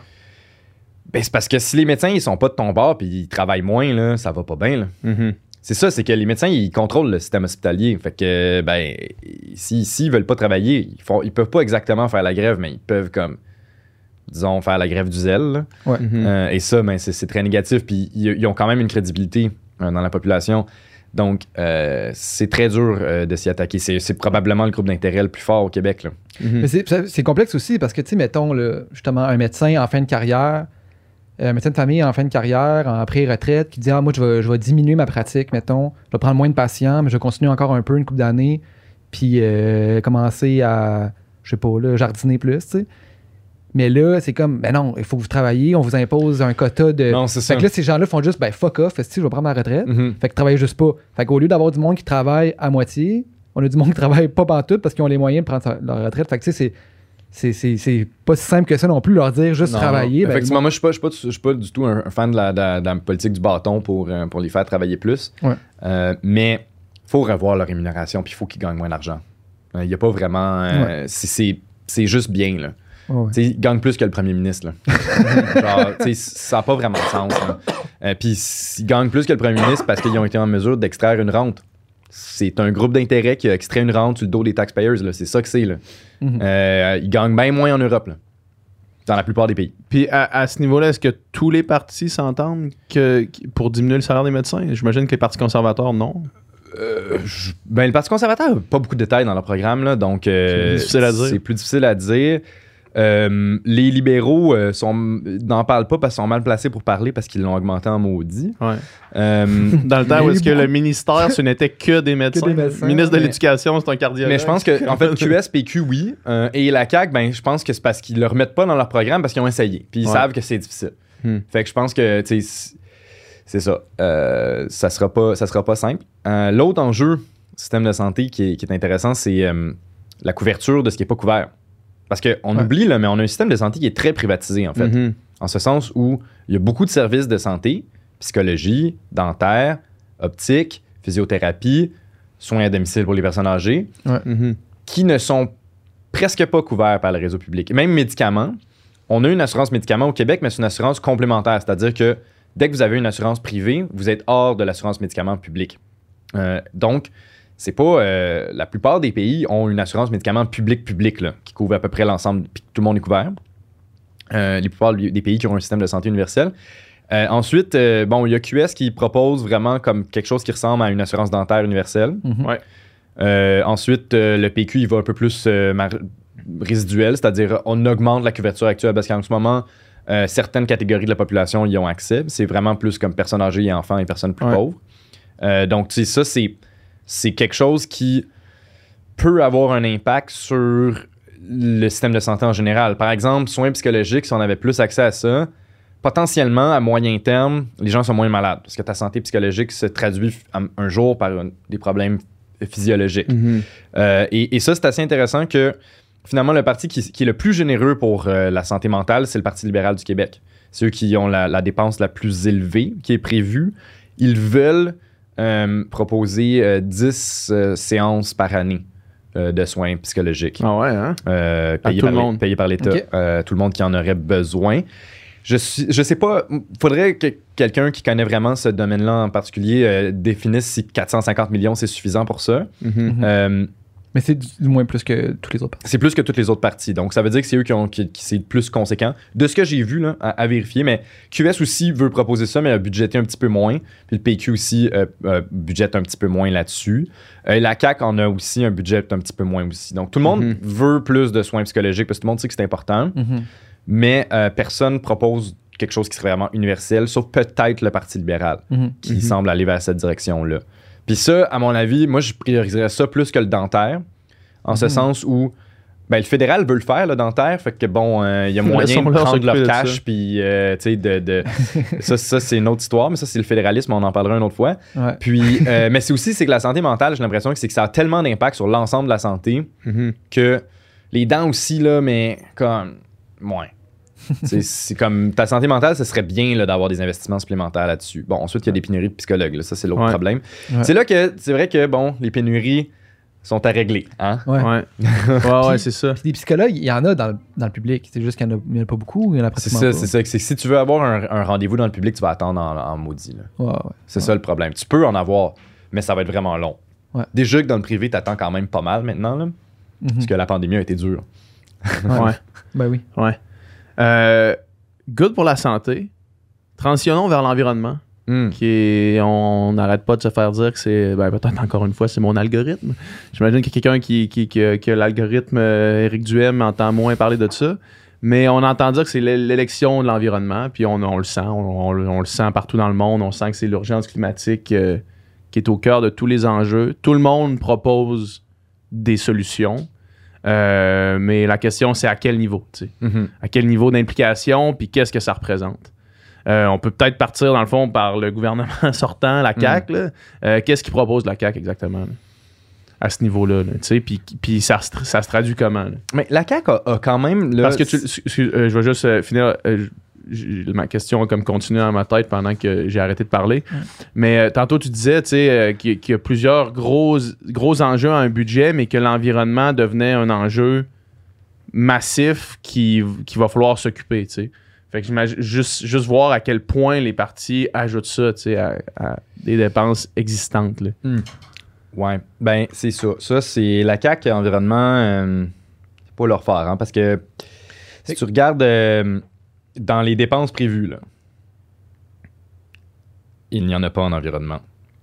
Il n'y en a pas d'avantage Non. Et il n'y a pas davantage de dépenses prévues en environnement dans le programme. que celles qui sont déjà en place. Et- que les, que les- les choses qui ont déjà mis en place. Ça, les journalistes l'ont pas ils n'ont pas dit beaucoup, mais quand tu regardes, c'est que dans le fond, ce qui est cool en ce moment au Québec, c'est qu'il y a un rapport préélectoral qui a été vérifié, qui a été produit par le ministre des Finances, qui dit voici ce qu'on ce qu'on s'attend, combien va coûter les trucs dans les prochaines années. Et la vérificatrice générale, qui est une comptable indépendante, a checké puis a dit c'est vrai. Fait que ça, c'est intéressant. Toutes les parties se basent là-dessus pour faire leurs promesses. Mhm. Dans ce rapport, il n'y a vraiment pas de croissance des dépenses en environnement. Mhm. Donc, il y a même une baisse à un moment donné parce qu'il y a des programmes qui finissent. Donc, ce que la CAQ nous dit, Continuons. Continuons. ben, la CAQ, c'est ça leur programme. Ouais. C'est assez impressionnant par rapport à tous les autres partis. C'est le programme que c'est vraiment continuons. Continuons, c'est le même Il n'y a affaire. pas, il y a, il y a pas de nouveaux trucs. Tu sais, Ouais. il y a ce que la la plus grosse dépense de la CAQ, là, c'est montant de soutien aux aînés parce qu'ils se disent le problème de la pénurie de main-d'œuvre causé par les, euh, les personnes plus âgées qui ne travaillent pas euh, suffisamment. Mhm. 1,5 milliard, c'est leur plus grosse dépense. Mhm. Mais à part de ça, c'est des. euh, ah, ça, c'est le service de la dette. Bon, c'est ça. C'est des, des petites dépenses. C'est des deux- 200 100 millions. On continue. Donc, ce que la CAQ nous propose, en gros, c'est on va dépenser un peu pour que les gens travaillent plus, qui sont un peu plus âgés, puis on va baisser vos impôts. Puis sinon, vous avez aimé notre gouvernement, nous continuons. On change rien. Mhm. Donc, Mais- sur l'environnement, ben, on change pas d'air ici. C'est ça, Ouais. exact. c'est Je ça. comprends. Mais le François Legault, Et j'aime qu'il n'y ait aucune dépense. Ouais. Puis il n'y en a pas vraiment dans le budget là, en ce moment. là. Il n'y a pas de dépenses supplémentaires. Il n'y a pas de dépenses supplémentaires prévues dans les prochaines années et ils n'en proposent Puis, pas davantage. Mettons qu'on Et est. ils n'ont pas dit non plus parce que tu peux faire des mesures environnementales qui n'impliquent pas de dépenses. Par exemple, tu peux te dire ben, on va augmenter la taxe carbone. Mhm. ou on en a une au Québec. ci ou ça, tu sais, mettons. là. Ouais, exact. Mettons, interdire les, ven- les ventes de voitures à essence, mais ça, c'est Ouais, mais ça, c'est dans longtemps, tellement longtemps que c'est ça. c'est c'est ça. Ça, c'est facile. Moi, je peux te Ouais. dire bien des trucs pour 2050. hein. Euh, Je vais être- je t'avais pas dit Je vais être le meilleur premier ministre en Je 2050. t'avais pas dit que je prenais ma retraite euh, en 2050 puis que j'allais être multimilliardaire. Mais donc, c'est ça. CAC, rien en environnement. C'est pas très compliqué, là. C'est saint mode. Euh, et Puis on s'entend, mettons que je suis un, je suis un, je suis un oiseau euh, qui existe sur la planète. Il s'est quand même passé des affaires au niveau environnemental dans les quatre dernières années. Là, des, des alarmes qui ont commencé à, à- à sonner plus fortes qu'ils sonnaient Ben, ans. là. par exemple, les villes ont demandé à, à Legault euh, euh, de- de- d'avoir 2 milliards par année en, dé- en dépenses d'infrastructure pour s'adapter au changement climatique. Il a dit non. Le, Le lendemain, il y a une, une inondation à Montréal où je- moi, j'avais jamais vu ça personnellement. là. Euh, j'ai- Ouais. J'ai j'ai peut-être oublié, là, mais des rues inondées euh, de même. euh, J'ai vu ça à Bangkok, là, mais pas ici. là. Ouais. Euh, donc, euh, bon, On aurait dit, ouais, c'est ça, le karma. Là. c'est ça. Donc, les- euh, là, il, il s'est montré un peu plus ouvert, mais c'est pas dans leur programme. Euh, donc, euh, Mais François Legault, c'est- c'est c'est pas. euh, oui, c'est- c'est- il y a des problèmes, mais c'est que peut-être que il- Legault a une relation un peu cynique euh, avec cette situation-là. C'est-à-dire que, ben, ce que le Québec va faire n'a pas d'impact. Euh. C'est juste qu'à un moment donné, ça manque d'éthique. Il Mhm. faut quand même réfléchir à si tout le monde faisait comme nous, ben, ça irait bien ou ça irait mal. Et ça irait mal si tout le monde faisait comme nous, parce qu'on est des, des pollueurs épouvantables. Mhm. Mais euh, reste que euh, euh, c'est ça. C'est c'est- c'est ça. Mais François Legault, il, il arrête pas de se vanter que le Québec, on est le- les meilleurs en Amérique du Nord. Oh, mais on est les meilleurs juste parce qu'on a de l'hydroélectricité. là.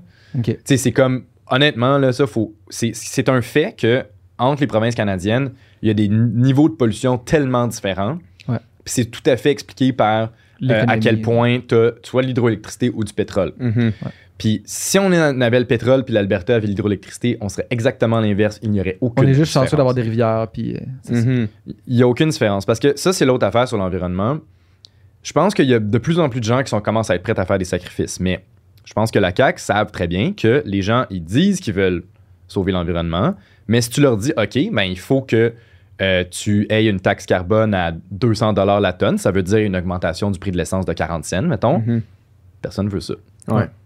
Quand tu leur dis, ben OK, ben il faut que euh, tes chars, tu les payes euh, euh, 5000 pièces de plus euh, s'ils polluent plus que la moyenne, ben personne veut ça. Mhm. Fait que, ah, ben il faudrait qu'on ait une taxe kilométrique pour empêcher l'étalement urbain, ben personne veut ça. Mhm. Que C'est toujours ça, tu sais, c'est dès qu'il y a des coûts, les gens veulent pas payer pour l'environnement. Ouais. Parce que c'est vrai que ben ça te donne pas des bénéfices immédiats. là. Les, les trucs qu'on fait pour l'environnement, c'est pour sauver la planète dans 30 ans. C'est quand même bientôt. Puis Mhm. la planète explosée, c'est pas tant nice. Là, tu sais, je sais pas si vous avez vu euh, Interstellar. Là. Ouais. Tu sais, c'est pas nice, là, ce monde-là, avec les tempêtes pas- de sable puis manger Ah ouais. du, du maïs. Là. Ouais. Obligé de passer à travers un trou noir pour, pour régler le Sauver la problème. Vivre dans une espèce de, de ville qui est comme un rond. Là. Le dôme de Ring. Mais ça, c'est. Mais moi, c'est le bout où, au début, là, où c'est quand Ouais, ils sont ouais, dans c'est le ça, Nebraska, là, puis là, ils mangent. C'est misérable. C'est misérable, Ouais. c'est ça. Fait que bref. Euh, pour les, les promesses, bon, au moins la CAQ fait pas pire que le Parti conservateur, qui eux, vraiment, c'est un peu drôle. Tu sais, eux, ils se sont dit, mon électorat, ils veulent rien savoir de l'environnement, ils trouvent que Moi, je c'est veux juste woke. assumer que je veux les hydrocarbures. Là, tu sais, que je Ouais, veux- ils veulent les hydrocarbures, ils font même enlever les subventions aux véhicules électriques. Euh, c'est un, peu- c'est un peu comique, tu sais. euh, euh, fait que eux, ils- c'est all-in, euh, il n'y en a pas de problème. Euh, et tu sais, GNL Québec, etc.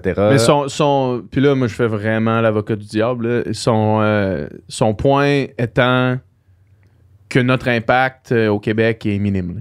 Oui, Fait que je si pense tu que prends un pick-up à la place de prendre une Tesla, ton, ton, ton changement personnel n'a pas d'impact. Ça, Ben, il n'y a pas point, tort, là. mais en Ouais. même temps, si tout le monde pense à de même, c'est sûr qu'on s'en va dans Ça, c'est l'autre point. là. Donc, tu sais, ensuite, comment tu peux, euh, dans, des, dans, des, dans des rencontres internationales, si t'es le Canada, puis toutes tes provinces font rien, tu veux te montrer un exemple aussi. Là, ben tu sais. ensuite, tu peux pousser les autres vers aller plus loin. Puis euh, ensuite, faut aussi euh, penser un peu à l'avenir. L'Europe sont quand même vraiment en avance. Puis à un moment donné, là, ça va arriver que tu pourras plus faire de. Tu plus d'accès au libre-échange si tu n'auras pas des normes Mhm, environnementales mhm. plus élevées. Mhm. Euh, ça va te donner un avantage compétitif un jour. Mhm. Ça, c'est important. Faut, C'est faut- un investissement à, à long terme, puis c'est une vision, euh, c'est une vision quand même fermée de pas voir ça. Ouais, ouais, ouais. Je pense que c'est- c'est- à un moment donné, il va y avoir comme des acteurs internationaux importants comme l'Union européenne ou même peut-être les États-Unis sous des présidents démocrates qui vont faire des trucs du genre ben, si vous, vous êtes des cancres en environnement, vous avez des conséquences. Mhm. Et ça, ça va être à. C'est sûr que ça va arriver un jour. Puis j'ai, j'ai, euh, moi, de- depuis que j'étais en âge de voter, euh, c'était pas mal la première fois que j'entendais un chef de parti dire euh, publiquement, puis là je parle de Gabriel Nadeau-Dubois, de dire publiquement, moi je vais être honnête, il y a des sacrifices qu'il faut qu'on fasse. De le dire, euh, de le dire comme ça ouvertement. Moi, moi de, de toutes les campagnes électorales que j'ai faites, c'était pas mal la première fois que quelqu'un allait nous regarder en disant là, euh, les habitudes individuelles, va falloir que ça change. tu sais. Mhm. Puis, euh, puis c'est quoi qu'il propose euh, Québec solidaire d'un point de vue de comme de, de, de- pas lui il appelle pas ça des il refuse d'appeler ça des sacrifices là, mais c'est pas mal des, des changements de, de, de mode de vie mettons là. Ben, il y a. il y a clairement. bon, la- la- le premier truc qui, qui implique un sacrifice, c'est la, la taxation des voitures polluantes. Puis ça, ça, à mon avis, ça a tout à fait du sens. Parce que juste donner de l'argent pour s'acheter des véhicules électriques, puis que ça coûte quand, ça coûte quand même cher à l'État, cette affaire-là, Mhm. idéalement, on financerait ces, ces subventions-là par les consommateurs de voitures plus énergivores. Ouais. Puis tu pourrais le faire à peu près équivalent. C'est-à-dire Mhm. que si le monde achète moins de chars énergivores, ben là, tu pourrais donner moins de subventions à l'électrique parce que ça veut dire que ton, ton objectif est atteint. Mhm. Et si, puis si le monde en achète plus de véhicules énergivores, ben, tu pourrais donner plus de subventions électriques. Ça pourrait être un programme à peu près à coût nul. Ouais. Moi, j'aimerais ça voir ça comme ça, personnellement. Ouais. Euh, et donc, euh, ils, ils- ils veulent taxer les voitures plus polluantes. Hier, hier, on parlait de cette, de cette promesse-là, tu sais, puis ça, ça apparaît effectivement comme une super bonne idée. Mais après ça, tu sais, mettons dans le débat, le goût disait donc, euh, mettons les familles ou ceux qui sont en région qui ont besoin. Puis là, non, non, mais les familles vont être exemptées, puis, puis euh, aussi, euh, dépendamment où tu habites, ça va être modulé. Dépendamment de ton travail. Puis on dirait que ça m'apparaît comme compliqué. une logistique bureaucratique qui n'a aucun sens, là, Non, non, faut- moi, je pense qu'il faut y aller plus simple que ça. Puis, ça, sorry, mais. Non, puis, genre, il y en a là, des chars quand même gros qui consomment pas tant que ça. Là. Ouais. Ben oui, c'est ça. Tu sais, je veux dire. euh, Ben, il y a des Jeeps électriques maintenant là, tu sais, il va y avoir tous les Ouais. chars électriques. là. Tu peux avoir tous les chars électriques, mais aussi, tu sais, juste, euh, ben, achète pas le pick-up le plus consommateur ou euh, il y en a des vannes qui consomment moins que d'autres, là. Ouais, Euh, oui. tu sais, c- en tout cas, fait que, tu sais, c'est ça. là, euh, On est rendu là. c'est- bon. euh, C'est un sacrifice là. puis, euh, bon, il y a des taxes sur les, les gros pollueurs que QS propose, évidemment, mais ça, c'est souvent, tu sais, de dire. Sur les compagnies pollueurs. ou, euh? L'affaire, c'est que c'est facile de dire ça, mais c'est parce que, tu sais, les compagnies, ils refourguent les prix aux consommateurs. là. Donc, tu sais. Ouais. c'est que les gens comprennent pas que les taxes sur les gros pollueurs, ça implique des prix plus élevés, mais euh, me semble que. C'est pas juste le, le président qui va réduire son salaire pour euh, non, payer les non, taxes. C'est rarement comme ça que ça fonctionne. C'est sûr que non, là, tu sais. Euh, sinon, euh, ben, en gros, c'est que tant que QS que le PQ propose vraiment des investissements massifs euh, en transport en commun. Mhm. Et ça, je pense que ça, ça a beaucoup de sens. Euh, tu sais, c'est- ce qu'on doit, euh, c'est ce qu'on doit viser. Euh, franchement, euh, bon, ils, appellent, ils ont différents noms, la Révolution Transport, etc. Le PQ a quand même l'idée de, de transport en commun euh, vraiment pas cher avec une espèce de passe annuelle euh, qui, qui peuvent, peuvent, être, euh, peuvent être intéressants. Euh, et c'est vrai que c'est pas mal. C'est pas mal le secteur. Les, les, les, les trucs faciles à faire en environnement, facile, c'est plus de transport en commun Ouais. et euh, favoriser la- l'économie d'énergie euh, des maisons Mhm. Mhm. euh, pour euh, construire moins de barrages pour euh, électrifier les transports, Ouais. par exemple. Donc, c'est pas des, des- c'est pas si compliqué. C'est sûr que oui, il dit qu'il faut faire des sacrifices, mais j'ai pas vu, c'est que idéalement, il faudrait que la taxe carbone soit vraiment plus élevée. Ça, c'est ça le sacrifice à faire. C'est pas juste acheter des chars. C'est il faut que l'essence coûte plus cher. Ouais. Puis c'est intéressant de le voir parce que là, on a eu, on a eu une expérience, là, tu sais. L'essence a vraiment augmenté. Puis là, c'était la panique, là. Tout le Mhm. tout là, les le gouvernement était tout genre, euh, tu sais, euh, même PQ, il disait, Ah, là, il faut qu'on trouve une manière d'aller chercher les profits des mécha- méchantes entreprises pour baisser les prix, tu sais. C'est ça. Ouais. c'est- on voit que c'est pas facile. Euh, là, c'est sûr que le monde se dise, ah, mais là, on paye, on paye plus cher pour l'essence, pas pour l'environnement, là. C'est c'est juste de même, mais Ouais. Les comportements sont longs à changer, puis il n'y a, pas- il y a pas 36 solutions, là. Mais tu sais, ce que ça a fait aussi, c'est que le monde se sont garochés. Puis tu sais, c'est dommage que, mettons, à cause de la pandémie, les concessionnaires sont pas capables de, Mhm. de fournir. Mais genre, les listes d'attente. Prend c'est- deux ans pour avoir C'est une deux Tesla. ans, le monde sont, sont- tu sais, ça a monté en haut de deux piastres, puis le monde se sont garochés à acheter des chars électriques. C'est pas, pas non plus compliqué à voir le lien, là. Mhm. Je veux dire, si c'était plus cher, le monde achèterait plus de chars électriques, Mhm. point final. Mais il y a aussi, euh, il y a aussi la densification urbaine qui est importante. Puis ça, c'est, Ouais. ben, c'est que la, la banlieue coûte pas assez cher. Quand tu regardes le- la dépense publique par habitant de banlieue versus de ville, le, le, le banlieuseur reçoit tellement plus de valeur de services publics parce qu'ils coûtent plus cher les services publics parce qu'ils sont pas densifiés. Mhm. Création de routes, création d'égouts, etc. Ouais. Euh, et que son niveau de taxation est tellement plus bas parce que sa maison est, est moins chère et les taxes sont plus faibles Mhm. euh, que euh, c'est inégal. Euh, et le- l'externalité écologique est immense parce que tu vas prendre plus ton char, parce que tu détruis des milieux naturels. Ça, ben, il faut changer ça. C'est juste qu'on a l'idée que tout le monde doit avoir droit à sa maison unifamiliale. Ça, c'est le Mais sacrifice. c'est aussi. c'est Mais aussi ça, aucun politicien va vous le dire parce que Non, ça, ça, non, ça c'est commence à être rough. Mais c'est- C'est pas juste ça, c'est aussi que c'est tellement cher acheter à Montréal versus acheter en région. ça, exact. le monde vont, vont, vont préférer aller s'installer à une heure et quart de Montréal, puis quand même aller, à- aller à chaque Mhm. jour à Montréal travailler. Mais ça aussi, aussi parce qu'on a décidé qu'il fallait qu'on soit propriétaire d'une maison unifamiliale. Mais ça, c'est ben, c'est peut-être un modèle à revoir, malheureusement. Mhm. Mhm. Euh, et et c'est là que. Mais ça, tu vois, tu sais, ça, ça puis je comprends qu'il n'y a aucun parti qui en parle parce que tu m'en parles, puis ça me crée de l'anxiété. Ouais, là. ouais. Celui-là, il est pas le fun. Là, Non, il est pas puis le fun. Il y en a plein qui sont acceptables, puis qui sont comme, tu sais, transport euh, en commun, ça fait du sens. euh, Le transport en commun, c'est le fun. C'est- de l'argent que l'État met dans quelque chose. Ouais, c'est- ouais, c'est ça, pas un exact. sacrifice. Mais même, tu sais, char électrique, tu sais, juste comme, c'est pas un sacrifice non plus, mais Non. même si, si l'essence coûte plus cher, tu sais, je comprends aussi. Puis, mais celle-là est tough, tu sais, parce qu'en même temps que. Celle-là est vraiment. Puis il y a comme une, genre de, y a comme une genre de dichotomie entre.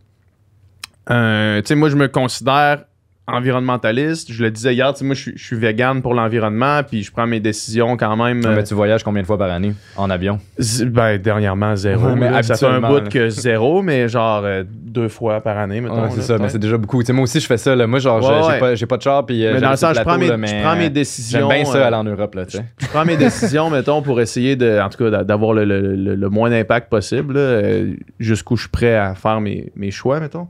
Mais, mais dans- de cet de cet euh, aspect environnementaliste vient aussi l'idée d'aimer ça être dans le bois. Mhm. Puis aimer ça être dans le bois, moi, je, je peux dire que je me sens pas bien à Montréal, jamais. Là, je suis revenu à Québec parce que justement, je trouvais que Montréal, c'était trop densifié, c'était trop intense. Puis là, moi, si je m'achète une maison, je veux pas qu'elle soit Sur le trottoir. là. dans, sur le trottoir, dans le béton, tu sais. Fait que genre, de cet esprit-là, de dire j'aime ça, la nature, je veux sauver la planète, mais je veux aussi vivre dans le bois.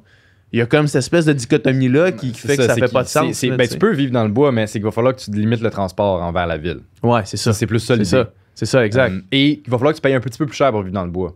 Ouais. Dans le sens où euh, si ça implique euh, de la destruction d'un milieu, euh, que ça implique euh, plus d'infrastructures pour se rendre. Parce qu'il y a ça aussi, là, tu sais, c'est que la, la- le- le- la- quand tu, tu- tu crées un nouveau quartier en banlieue puis tu crées Mhm. une nouvelle route, là, c'est tous les taxpayeurs qui payent pour ça. là. Ouais, tout le monde. Ouais. fait que pourquoi on ferait ça?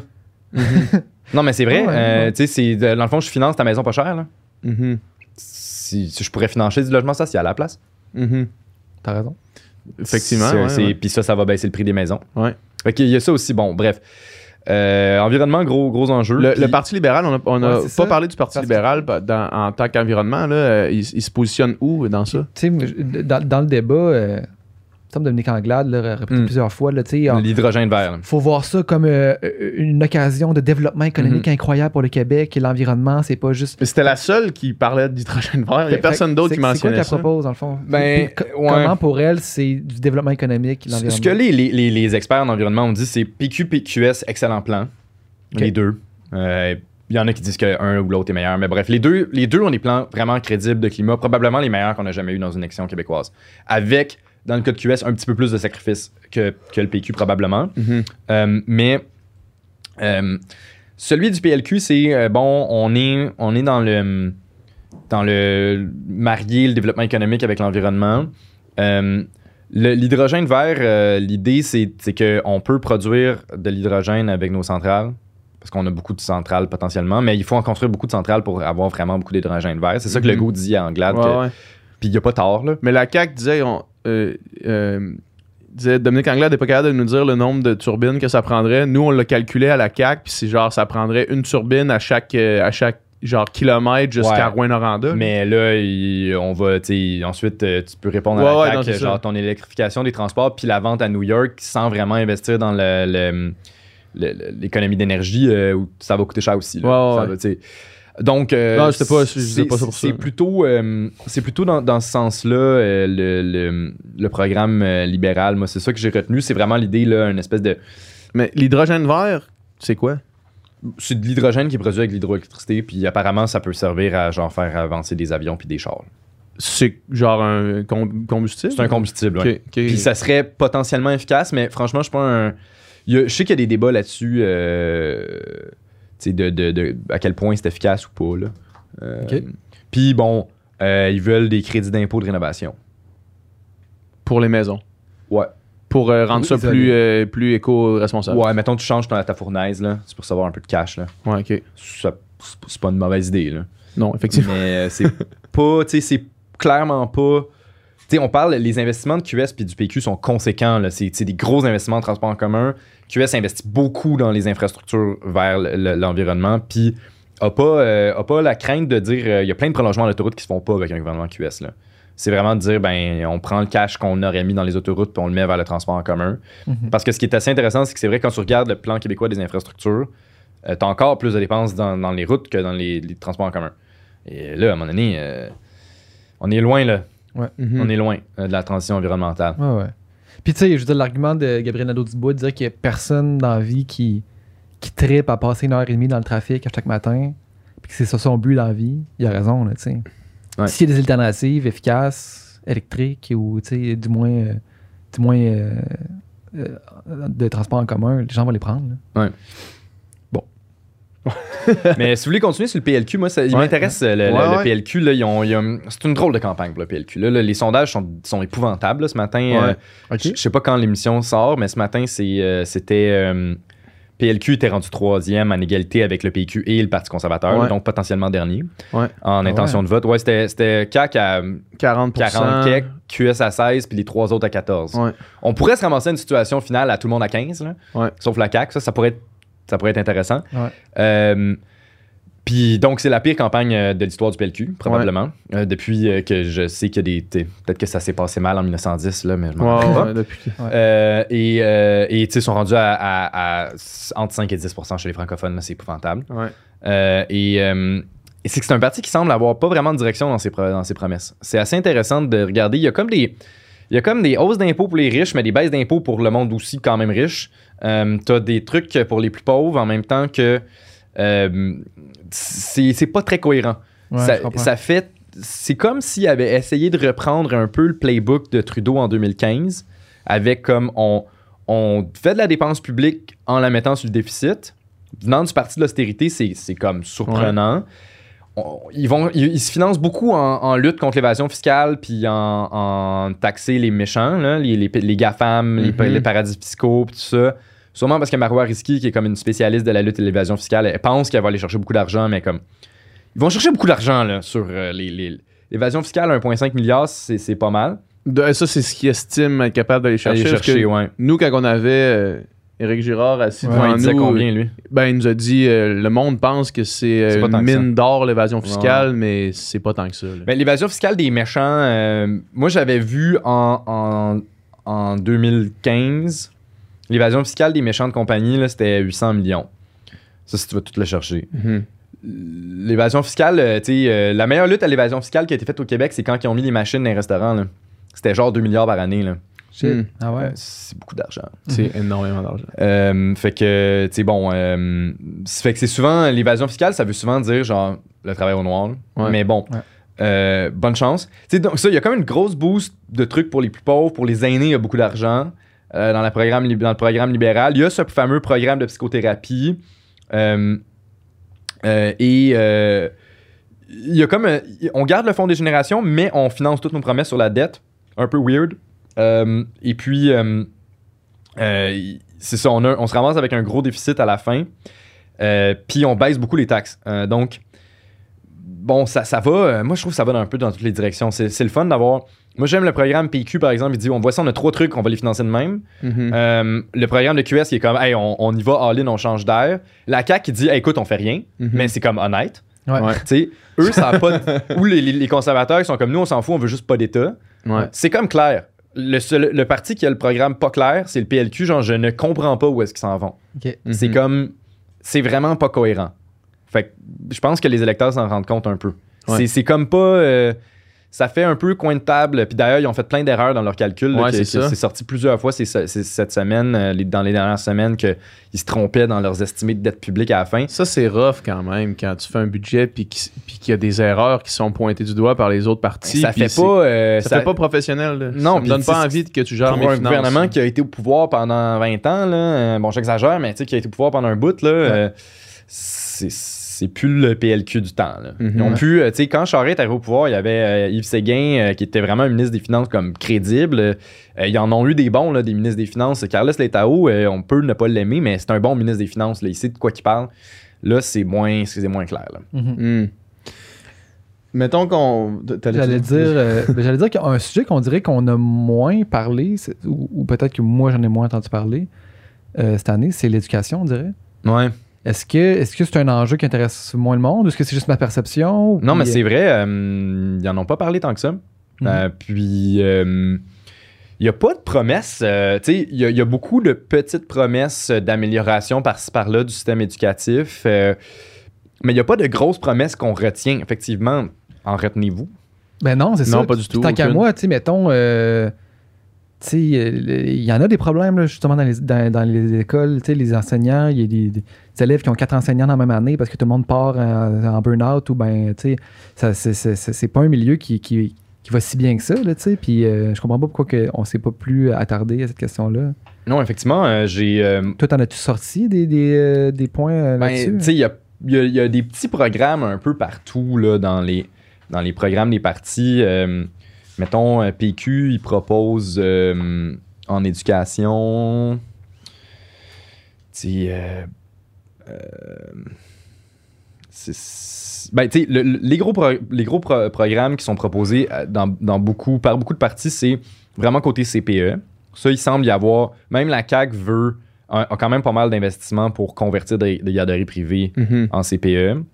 Euh, et le PQ va, va en plus proposer. PQ propose beaucoup d'argent pour les CPE pour vraiment compléter le réseau.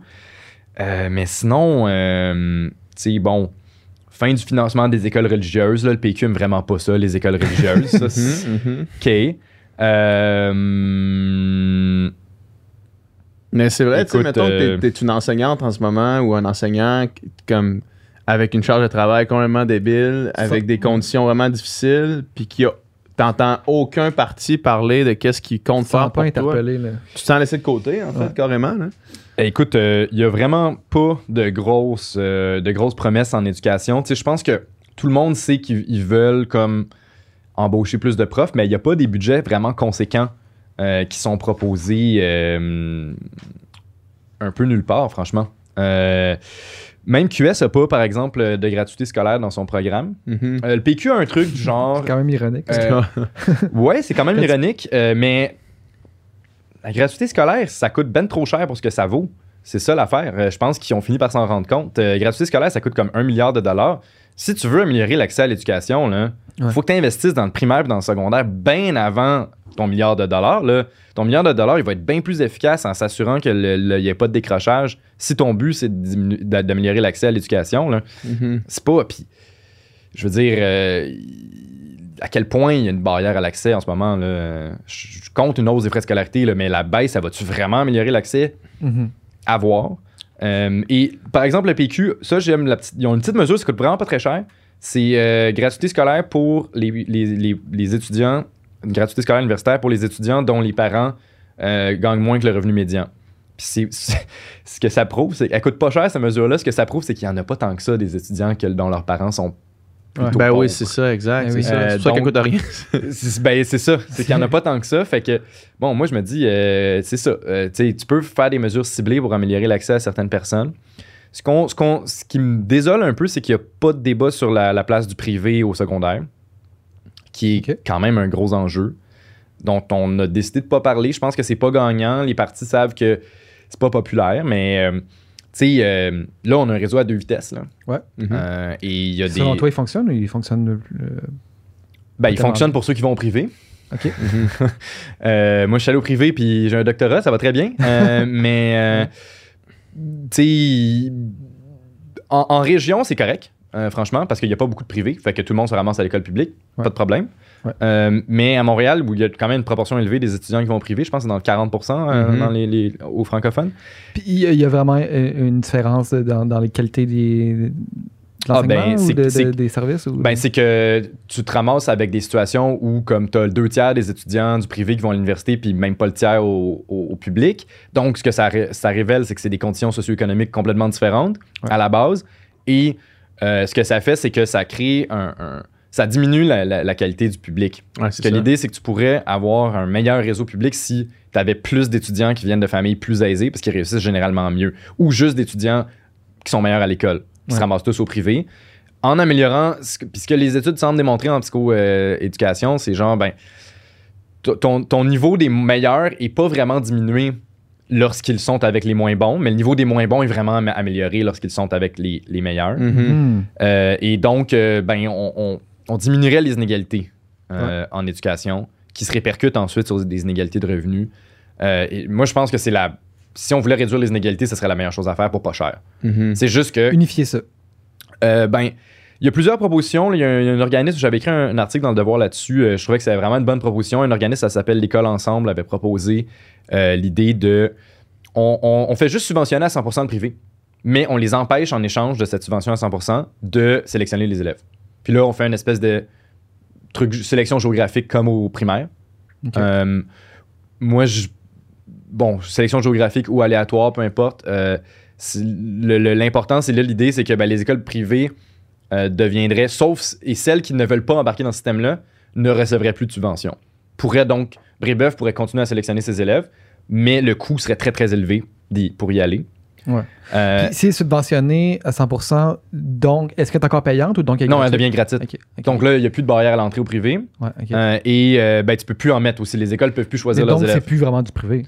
Ben, ça demeure une école privée en ce sens où ces écoles-là ont leur propre conseil d'administration, peuvent faire les trucs différemment, peuvent mettre l'uniforme s'ils veulent, peuvent décider des programmes un peu différents, peuvent gérer leur école de la manière qu'ils veulent. Donc, on garde l'idée que le privé est innovateur. Ouais. Genre, c'est pas faux. Je pense que les écoles privées, il y en a qui font une très très bonne job. Donc, on garde ça. C'est juste qu'ils peuvent plus sélectionner les élèves. Fait qu'ils vont être. mais S'ils sont meilleurs, ça sera pas parce qu'ils ont les meilleurs élèves. ça va être parce qu'ils Mhm. gèrent mieux puis tant mieux pour eux. Euh, mais donc là, et là, ben, on, on- on améliorerait le- le- le- la qualité de- du réseau pour tout le monde, je pense. Mais Il n'y a pas de proposition par rapport à ça. Ils n'en ont pas débattu. non, mais c'est parce pas- que les parents, ils veulent rien savoir. Les parents, ils ont, ils ont pas, ils ont pas confiance.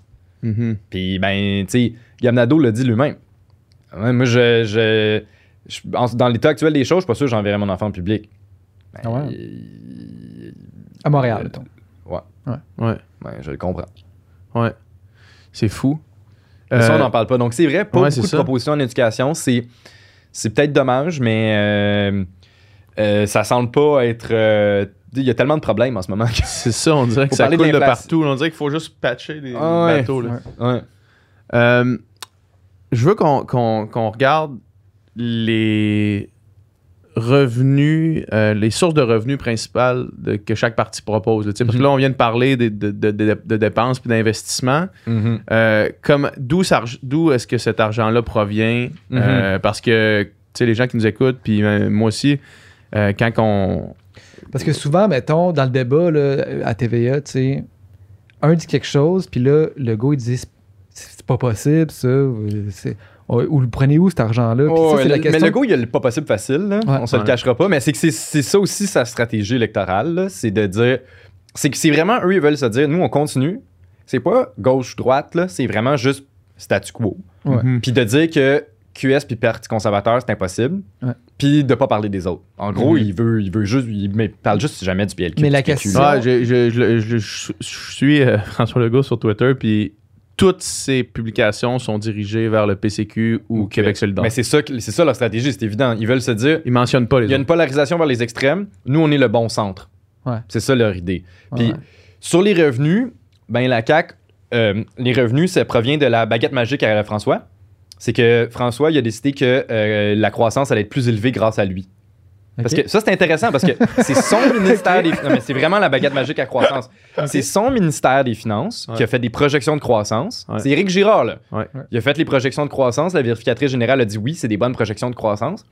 Mais là, dans leur programme électoral, il y a ben nous, c'est nos projections, là, mais on va battre nos projections. Parce que nous, on sait comment créer de la richesse. Tu sais, parce qu'il y en a qui savent, puis il y en a qui savent pas. Tu Mhm. sais, Il y en a qui ont une bonne baguette magique à croissance, puis il y en a qui, leur, leur baguette magique à croissance, elle est pas bonne. Fait Mais ça, c'est débile. Là. Je veux ça. dire, personne ne sait comment créer de la croissance facilement, même à court terme. Là. Genre, tu peux pas. 24 euh, prochaines Il n'y a pas de baguette magique à croissance. Là.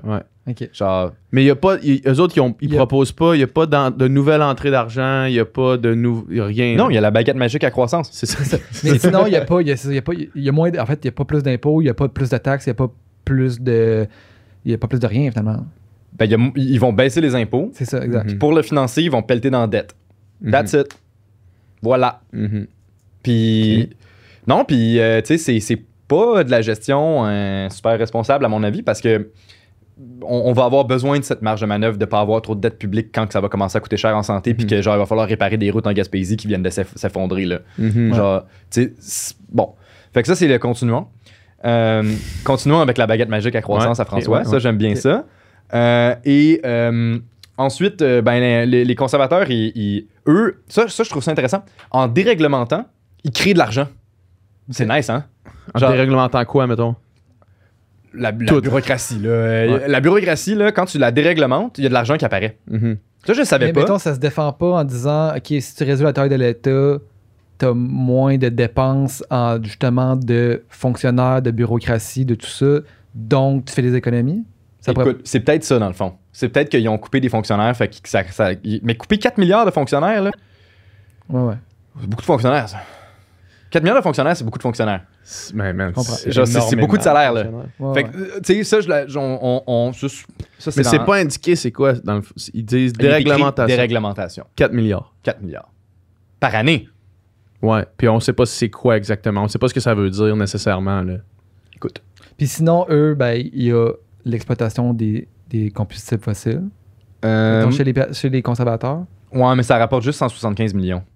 OK. Euh, C'est fou, pareil, hein? ben, tu vois- non, mais les conservateurs, leur, leur programme est complètement cinglé, là. Genre, c'est sérieux, c'est assez. c'est- ton point de vue objectif. Ben, écoute, euh, non, mais tu sais. euh, euh, selon toi, économiquement, ça tient pas la route, là. Ça se défend pas. Tu peux. Ben, c'est que ce qu'il ce qui, ce essaie de dire, c'est on coupe rien, là. Mais euh, on, on va juste faire euh, de l'attrition. Et euh, il y a la méchante bureaucratie là, qui cherche de l'argent, va prendre de l'argent, puis que il y, a- il y a comme on peut comme aller chercher du gras là, dans la bureaucratie là, qui, Mhm. qui est pas bien. C'est super facile à faire. C'est juste Mhm. que les gens n'ont pas la volonté de le faire. C'est ça juste que les gouvernements avant nous ont jamais essayé de couper dans le gras, mettons. Puis là, je suis comme Ah ouais! Ah Ouais. ah ouais! OK. Fait que l'austérité de Bouchard, l'austérité de Charret, l'austérité Ouais. de Couillard, ça. C'était pas coupé dans le gras. C'était pas coupé. Ils ont pas fait de coupe. Il y a personne. OK, avec la révision de programme de Couillard, là, ça s'est pas fait. Mhm. Tu sais? Bon. Euh, fait que. Et euh, ensuite, c'est qu'ils disent, euh, finalement, c'est que. Ils, ils, ils- ils considèrent pas le fait que les dépenses de santé coûtent comme, quand même tout le temps plus cher. Fait que, dans le fond, ils vont couper comme des malades, là. C'est ça que ça veut dire. Ouais. Mais moi, écoute, ça n'a pas, pas de sens. Franchement, c'est cohérent.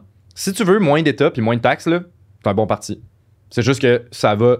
Leur projection sur la dette publique est fausse. Parce qu'ils disent qu'ils vont tellement être en mesure de couper que euh, ils auront, c'est eux qui ont le la meilleure dette à la fin. Mhm. Mais c'est tellement du wishful thinking, là, ils pourront pas couper autant que ça. Là. Genre, Ouais. c'est dur à couper. Là.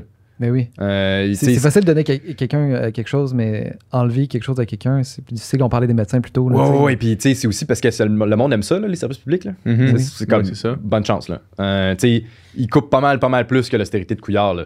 Fait que, Ok. tu sais, Ah ouais, hein? ben oui, oui, oui, c'est bien pire comme austérité. Il n'y a pas de comparaison. Là. Euh, Couillard, ça, au total, sur son mandat, c'est 2 de croissance. Là. Eux, là, ça va être pas mal moins. Là. Ah ouais. Fait que euh, c'est c'est des grosses coupes pour euh, baisser les, les impôts, là, en gros. Ouais. Sûrement ça.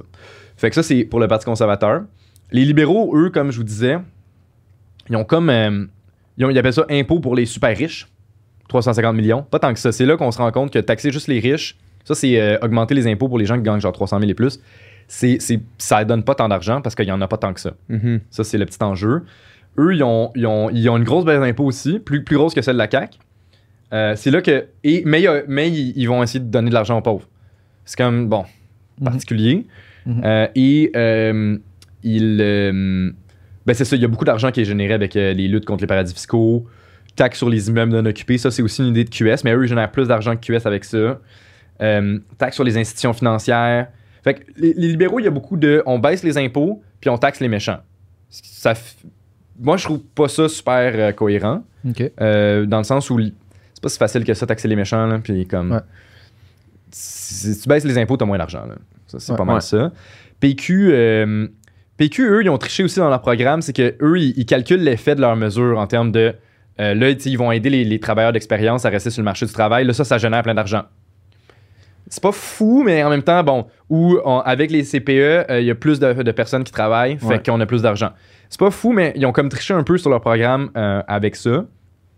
Euh, et sinon, il y a. ils vont taxer les institutions financières aussi, taxer les GAFAM. Ça, c'est les deux populaires. Là. Ouais. Ça revient pas mal. Mhm. Gros méchant.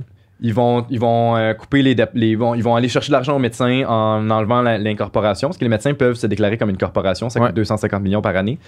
Euh, ils vont euh, taxer l'eau pour les entreprises, ils vont lutter contre les profits détournés, ils vont taxer la spéculation immobilière. Aussi, c'est taxes sur les méchants.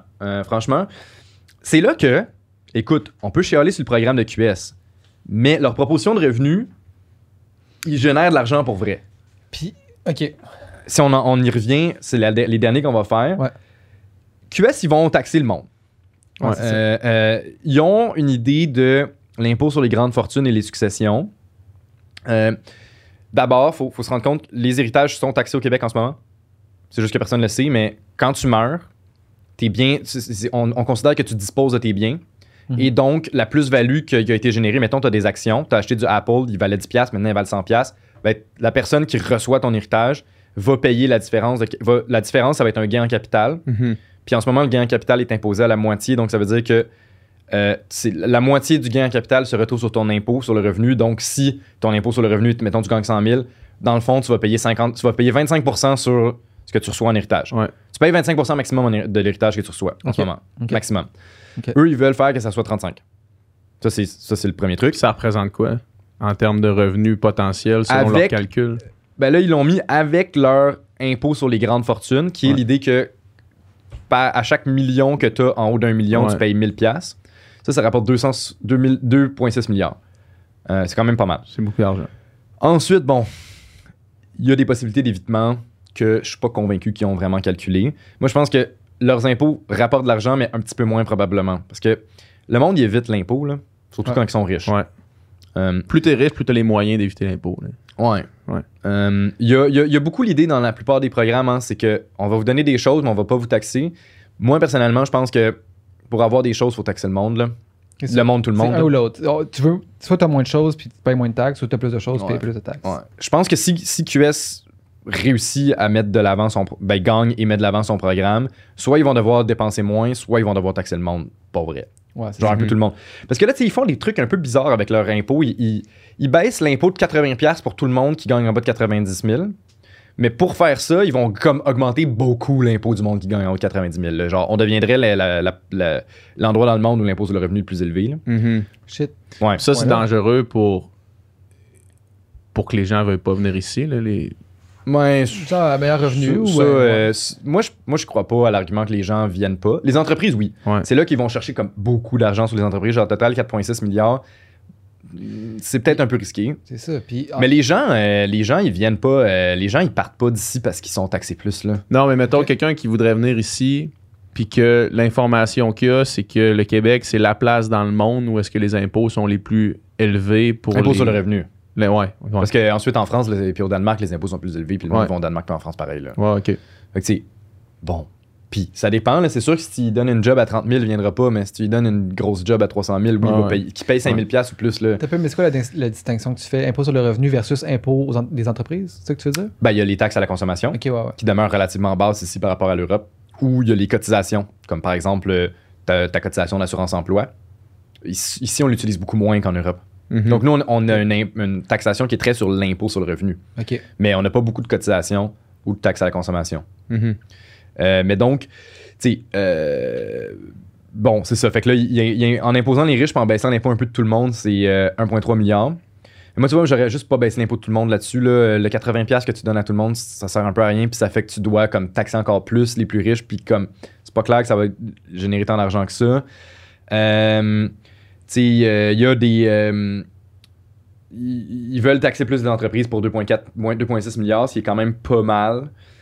Euh, et euh, c'est ça, c'est, c'est- c'est pas mal ça. 2,4, 2,4 milliards d'entreprises. Et cette fameuse taxe sur le capital était intéressante, était vraiment mal communiquée. J'ai rarement vu de la communication aussi pourrie. Ok. Ben, tu sais, les super riches, le monde, ils Ouais, se sentait visé, là. Les euh, ultra riches. ultra riches, puis c'est comme. Un, Véhicule leur ultra calcul euh, est probablement mauvais de dire que c'est juste 5% de la population, là, parce que genre tous les policiers sont inclus, là, si on compte le régime de retraite puis qui ont une maison. Là. Mhm. Fait que, sais, ça, ça commence à faire pas mal de monde. Ouais. Euh, il- C'était- C'est vrai que c'est un mauvais spin. Là. ouais, ouais, ouais. Là, là, Tout on le monde parle qui se sentait attaqué en disant Hey, Moi, il me semble, je suis pas ultra riche. Non, non. Mais c'est que c'est vrai qu'en termes d'avoir net, t'es relativement riche, Ouais. mais c'est que la- il y a bien du monde qui ont 60 ans qui se rendent à ce niveau-là. Ouais. Ouais. C'est ça, c'est- c'est ça qui se passe dans la vie. Là, on parle de la, de la mesure qui, qui serait que tu, tu Le 1000 paierais piastres par 1000 million, par million, c'est Ouais, ça. ouais. À partir de, de D'un deux mi- million. De 1 million ou de 2 millions, finalement? Ben, ton million entre le 1 et le 2. Ouais, c'est ça. Ouais. C'est ça. Ça, c'était super mal communiqué. Le monde Ouais. comprenait pas. Exact. Il y avait l'histoire des fermes, que c'est vrai que bon. euh, c'est ça. Ça, c'était pas leur meilleur move. Mais l'idée en tant que telle, écoutez, le monde, là, sont vraiment plus riches en valeur nette maintenant que dans les années 80. Mais c'est juste pas également distribué. Mais donc, puis cet argent-là, on n'est pas allé la chercher, là. Le- le- tu sais, Il y a beaucoup de monde qui valent un million. Ben, tu peux leur demander 1000$. piastres. Pour aller chercher 2,6 milliards, c'est quand même nice. Ben. Mhm. Tu sais, c'est juste que mal communiqué. Puis c'est un peu compliqué. Là. Moi, je l'aurais fait plus simple que ça. Mettons, tu te dis, ben, on va taxer le gain en capital plus, that's it, Là, Euh, là c'est un peu compliqué de demander au monde de faire leur, leur- leur petite facture, euh, d'aller checker toute ta valeur pour payer euh, à la fin probablement pas 1000$. piastres, Voir que combien tu vaux. Puis là, c'est ça. ouais. Surtout qu'il y a plein de monde qui vont valoir genre 1,2. Ouais, Fait que là, pour donner 200$ piastres à l'État, ça va te prendre genre une journée de travail. C'est un peu gossant. ouais. Tu sais, je sais pas, là, il aurait Ouais, pu ouais, dire euh, donner cet argent-là à Centraide, là, puis ça sera Ouais. plus simple de même. Ouais. Là. Genre, tiens, euh, contribution, euh, tout le monde doit donner 200$ piastres à volontaire. Tout le monde demain donne 200 pièces. Est-ce genre, c'est pas des infos qui sont déjà, mettons, dans ton rapport d'impôt? Ces infos-là de comment. De... ben, ton- non, mais ton tu sais, faut. capital, Ton, euh, ton régime de retraite, c'est- un peu compliqué, franchement. Ouais. Euh, si, si- si ton régime de retraite, c'est pas euh, euh, genre ton REER, là. Parce que oui, ton REER, genre, c'est vrai que c'est pas compliqué, là, genre, t'es, t'es cen- t'es censé checker un peu une fois par année, genre, sont où, là, Ouais. y a ton conseiller financier, t'as-tu volé, euh, l'argent, elle a-tu augmenté, euh, la bourse, elle a-tu crashé, tu t'es censé checker ça une fois par année, là, sur Ouais. un relevé, là. Ouais. Euh, Puis ta maison, ben, t'as, t'as juste à prendre le compte de taxes, là, on, la titre, là, t'as une valeur estimée, Mhm. puis ça sera ça. Puis c'est juste le, le fonds de pension, c'est quand même un peu compliqué, euh, tu sais, de ton employeur, là, moi, je sais pas combien il vaut. Mhm. Donc, c'est pas. Mais tu sais, c'est-tu si compliqué que ça? Non. Mais. Mais c'est une étape de plus dans une vie occupée. là. Ouais, puis c'est chiant, payer des impôts. Tu sais, Ouais. c'est chiant faire ses impôts, chiant franchement. pour donner. euh, Ouais, c'est ça. Genre, tu sais, ça pourrait être plus simple, là, genre en, en Scandinavie, tu payes tes impôts par message texte, là, c'est malade. L'État calcule pour toi, Mhm. puis il Ah dit, ouais. ça, c'est ce qu'on pense que tu dois. Si tu vrai, puis tu dis oui, pff, fini. Ah, Prenne l'argent dans toi- ton si toi, compte. tu penses que le calcul est pas bon, peux tu, le peux, faire. tu peux le faire. Ouais, c'est ça. Quand même nice. Malade. Ouais. Là, Mais ils n'ont pas de mesure de même. C'est bien plus simple aussi, souvent, leur affaire. C'est que leur impôt est super simplifié. Il n'y a pas de crédit d'impôt presque, puis that's it, genre. Mhm. Moi, J'aime ça, ça. Ouais. Moi, payer mes impôts par message texte, là. J'aime bien mon comptable, mais euh, pas tant Je que ça. pouvais me tu sais. sauver de cette partie-là de ma vie. Ouais, ouais, là, tu sais. ce serait vraiment optimal. Ben fin Guy, là, mais. Ouais. si on peut limiter les, les, les contacts, c'est correct aussi. Ah, ouais. Limiter les contacts avec Guy. Là. Moi, c'est Sylvain. Euh, fait toutes les parties ont, ont leur programme, offrent différentes choses. Je pense qu'on a fait un bon, un bon panorama là, depuis le début de la conversation. Est-ce qu'il y a un budget qui ou des budgets qui se tiennent pas pantoute? Mettons que le plus puis les moins, ça marche pas, tu sais. Dans ton, de, de- de ton avis, là, de Ben, tous ceux qu'on a vus. C'est sûr que la CAQ, c'est celui qui tient le plus parce qu'il propose rien. Ouais. Fait que, tu sais, c'est pas compliqué, là. Il te propose une petite baisse d'impôts puis une petite dépense pour les, les personnes plus âgées. Fait, que- c'est pas mal fait ça. que leurs propositions sont comme ils sont Ben, réalisables parce que ils ben, ils ont sont raison. déjà réalisés, mettons. Ouais, c'est c'est comme, ben, je te propose rien de neuf. Fait qu'on continue. Fait que c'est Ouais, sûr que c'est réaliste. Ouais. Ensuite, c'est sûr que même à ça, tu sais, il, il, il y a pas tant de prix. Tu sais, s'il y a une récession qui est plus grave qu'on pense, ça va changer complètement la plateforme Mhm. pour toutes les parties. Mhm. Euh, le, le- euh, ensuite, toutes les parties ont comme des trucs un peu optimistes. Genre, le PQ, leur ils, ils considèrent que leur mesure va générer pas mal d'argent Mhm. assez rapidement. Ce qui est pas impossible, mais ça se peut. Ton effet des CPE sur le marché du travail, ça peut être relativement long. L'effet de euh, augmenter la participation du marché du travail des personnes plus âgées, ça peut prendre un certain temps. Mhm. Fait que, à quel point on va le voir? Les libéraux, ils ils ont beaucoup de, de- sont très optimistes sur leur capacité à, à attaquer les paradis fiscaux. Euh, et QS sont très optimistes sur la capacité des, la volonté des personnes plus riches et des entreprises de ne pas éviter les taxes qu'ils vont leur Ben oui. proposer Mhm. et que ça, du côté des entreprises, n'aura pas d'effet négatif tant que ça sur la croissance. Donc, il y, a- il y a beaucoup d'optimisme dans, dans- dans toutes ces, ces promesses-là. Aussi, bon, moi, je suis pas convaincu que QS veut, avec Pharma Québec, que ça va rapporter plusieurs milliards de dollars à l'État. L'idée de Pharma Québec, c'est de créer une espèce de, de- de programme euh, public euh, de- d'assurance médicaments. Je suis comme pas, pas sûr que ça rapporte de l'argent, moi. Euh, surtout si on calcule que, mettons, il y a des. euh, Pharma Québec, ça rapporte 2,7 milliards. Tu sais, s- si ça rapporte 2,7 milliards, il y a des entreprises pharmaceutiques qui payent moins d'impôts au Québec, là. Mhm. Dans le sens où ils vont, ils vont être comme plus pauvres, là. Parce qu'il y a quand même beaucoup d'industries pharmaceutiques qui payent quand même des impôts. Fait que 2,7, là, optimiste. Euh, et, et, et aussi, par exemple, le PQ va chercher 1 milliard en, en tapant ses médecins. Optimiste. La CAQ avait pro- proposé ça aussi, puis on pas été capable. Fait que, en quoi le PQ est plus capable que la CAQ? C'est le même gouvernement, là, dans le sens où Mhm. euh, c'est un gouvernement, c'est un gouvernement. Là. Ouais, ouais. Euh, donc, euh, tout le monde est assez optimiste et pas grand monde euh, font vraiment face aux problèmes des finances publiques qui sont que, ben, tes, tes- tes- tes finances publiques sont dans une posture difficile, difficile dès dans 10 ans. Et donc, il faudrait être plus prudent. Et donc, si on veut proposer plus de dépenses, il faudrait vraiment taxer davantage. Puis, on peut pas vraiment se permettre des baisses d'impôts euh, sans les financer euh, en baissant les dépenses. Ouais. Ce que la CAQ propose. C'est parce que la CAQ, ils vous disent on baisse les impôts, mais vous allez avoir les mêmes services Ben, parce qu'on on le pèle dans la dette. Ce qui est pas. euh, oui, la situation de la dette publique s'est améliorée, mais elle- elle- on a besoin d'une dette publique faible pour plus tard, quand on va avoir des, des soins de santé trop chers, ben là, on fera des déficits. Mhm. Mhm. Euh, mais c'est pas une bonne idée de, de- de- en ce moment. Là, on a une bonne situation financière, gardons-la. Là, tout le monde a comme dépense toute la marge de manœuvre qui, qui existe en ce moment, Ouais. sans aller chercher vraiment les revenus nécessaires. À peu près tout le monde a un gap de revenus-dépenses de genre 10 milliards. Euh, ce qui est pas. euh, ce qui, ce qui est pas prudent. Personne n'est Mhm. prudent, mais c'est une campagne électorale. Les gens, des campagnes électorales, c'est pas fait pour être prudent. C'est toujours optimiste, là, dans le sens qu'après ça, euh, on l'a vu, là, mettons, tu sais, quand ils font l'analyse de, des promesses tenues par les gouvernements, c'est jamais 100%. là, tu sais. Ouais. C'est- Non, mais c'est quand même toujours élevé. ouais, ouais. Euh, Pour, euh, justement, le livre dont je parlais tout à l'heure, c'est- c'est c'est- c'est sur ça. Là. On regarde les promesses tenues, puis c'est quand même élevé. Euh, Il y en a que, tu, ben, c'est ça, tu te rends compte que ça marche pas, ben, c'est le salaire des médecins. Ouais.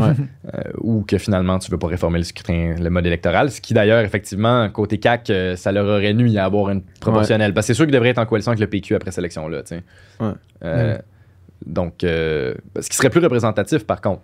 On le voit clairement. En ce moment, si euh, la- la- on avait une réforme électorale, euh, ben, le outcome de l'élection serait déjà décidé, mais ce serait une coalition PQ-CAC qui aurait plus que 50% des votes. Ce serait représenta- représentatif de ce que les gens veulent. là. Tu penses que le PQ ferait. Tu penses que. Ah, C'est leur seul partenaire de coalition. euh, Moi, j'aurais pensé plus une coalition avec, avec QS, non? La CAQ et. et, et- et- P- PQ et, et, K- Ouais, mais il n'y et aurait pas assez de sièges. Ah ouais, ok. Parce que la CAQ aurait quand même encore autant de votes. Ouais, ouais. Ouais, c'est Ce ça. serait quand même majoritaire. Mettons qu'il y aurait la même. La même tu sais, mettons que les votes changent pas. il y aurait encore beaucoup de votes, mais il, y aurait, tu sais, il finirait à 35, 37, 38. Il n'y aurait pas de majorité. Ben, il devrait s'a- s'appuyer sur un autre des partis. Puis Mhm. le parti qui est le plus proche, c'est le PQ. Mhm. Parce que les libéraux, ils les haïssent, puis QS sont trop à gauche, puis le PCQ, tu veux pas t'allier avec ça. là. Mhm. C'est Ouais. c'est sûr que le veut pas s'allier avec Duhem, là. Ça, c'est sûr. mais ça, Duhem voudrait pas non plus. Ça, c'est le plus vieux truc. Là. Tu sais, mais, euh, il me semble que Trudeau aussi l'avait proposé, la réforme du mode de scrutin. Puis c'est comme. Sais, quand tu, une fois que tu gagnes, ben. Ah, ben finalement, il est pas payé le mode de Ça marche, ça marche bien. Ça marche bien. Ça puis- marchait pas quand c'était pas moi qui étais élu, mais C'est là, ça ça. marche bien. Ouais, c'est triste, mais c'est c'est ça qui se passe la plupart du temps. là. Ça intéresse C'est personne. Qu'est-ce que tu veux Ça- dire, ça intéresse Le monde se bat pas dans les autobus.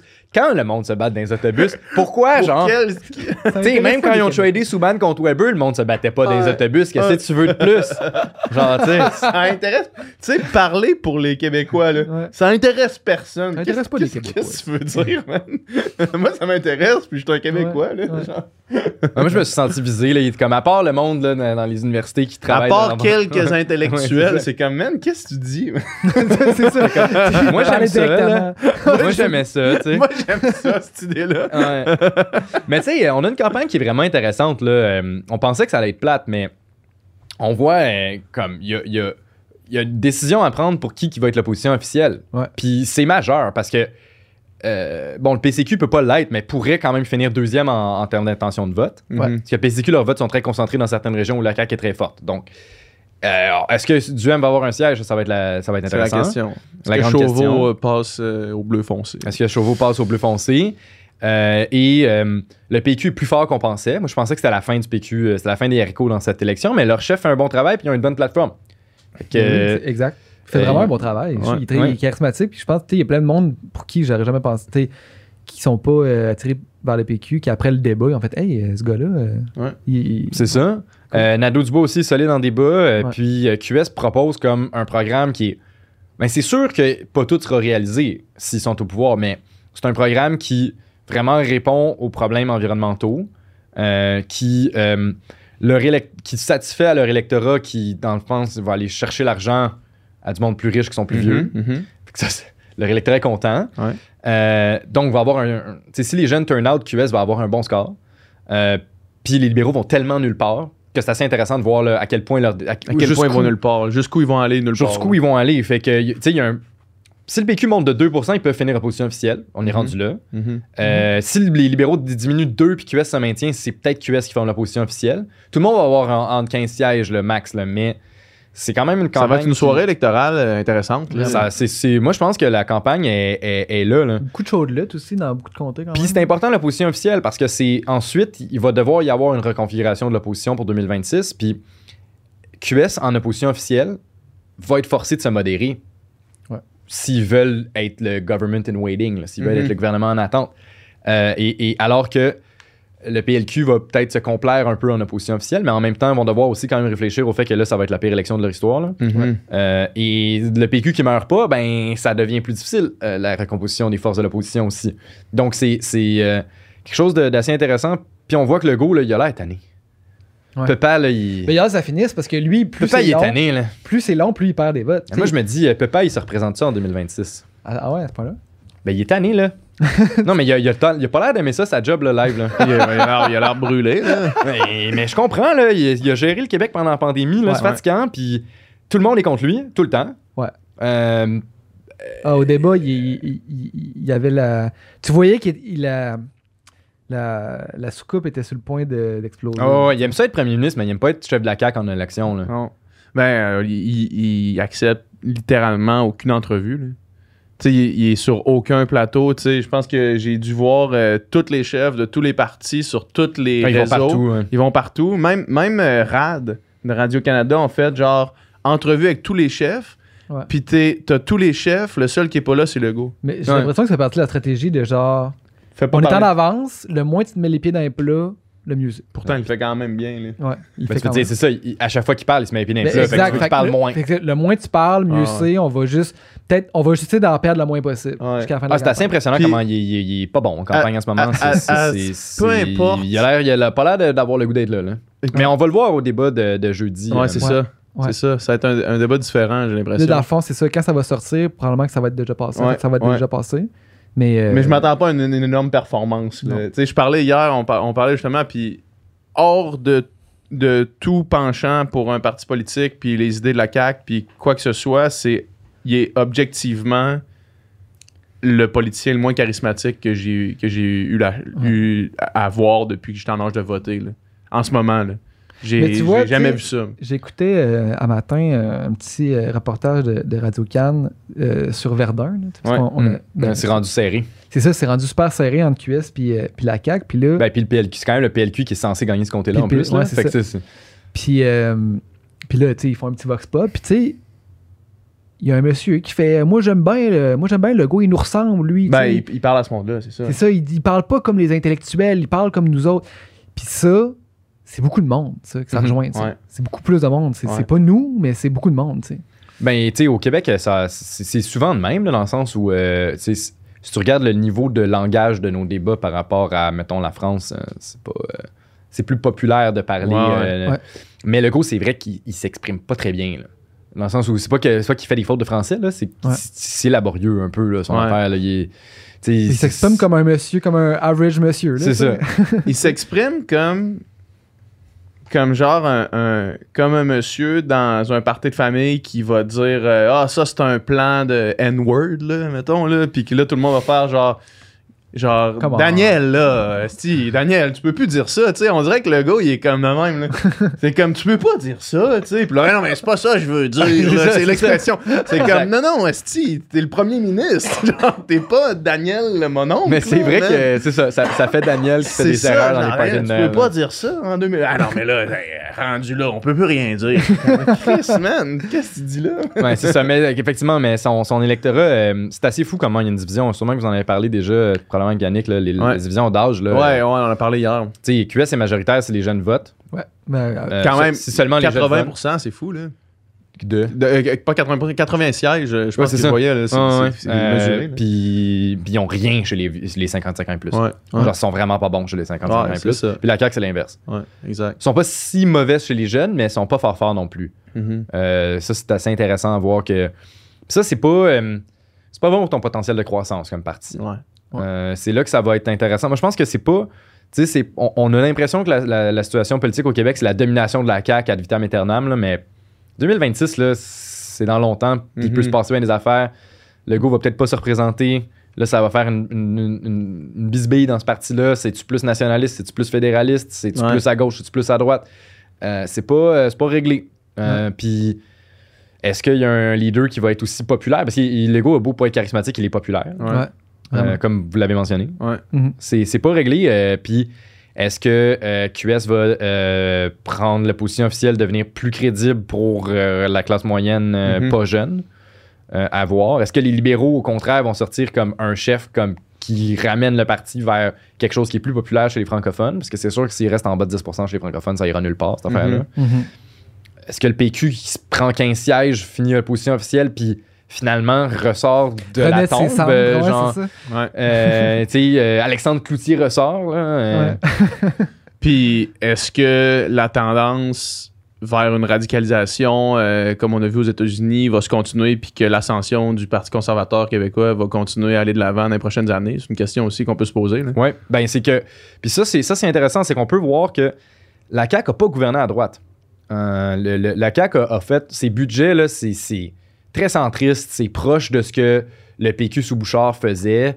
Euh, c'est, y avait, c'est un parti qui a dépensé plus, qui n'a pas vraiment baissé les impôts. euh, qui, tu sais, les, les dépenses en éducation ont augmenté vraiment de manière conséquente pendant le mandat de la CAQ. Euh, et, et- et, ben, il y a plein d'électeurs qui se disent, ben, il n'y a pas de parti de droite. Fait que les, les conservateurs sont ça, Ouais. plus la pandémie, Ouais. l'opposition aux mesures sanitaires, ça, ça laisse de la place. Là. Moi, je trouve que c'est c'est- c'est sain qu'ils soient là. Et ils, ils- ils offrent une offre politique qui est vraiment différente des autres. Ouais, ça c'est clair. Euh, et et c'est il y a- il- c'est sûr qu'il y a 15% du monde qui pense de même. Là. Ben c'est oui. sûr. Ouais. Ça serait bizarre qu'il n'y en ait pas 15%. Ouais. Euh, mais ensuite, est-ce qu'ils ont beaucoup de potentiel de croissance avec un parti aussi fort au centre, centre-droit comme la CAQ? Pas sûr de ça, moi. Hmm. On suit ça de proche. Merci beaucoup. Merci à vous l'invitation. C'était de- super intéressant. Puis on espère que ça va éclairer nos, nos auditeurs. Yeah. Ben, allez euh, voter, allez voter le 3, le 3 octobre. Ouais. Allez voter. C'est important. C'est très important. Surtout dans Saint-Henri, Verdun, Ouais. euh, Bourget, Laval, il y a des courses. euh, ouais. Des courses serrées, mais partout. Allez voter partout. Allez voter partout. Merci beaucoup. Merci à vous.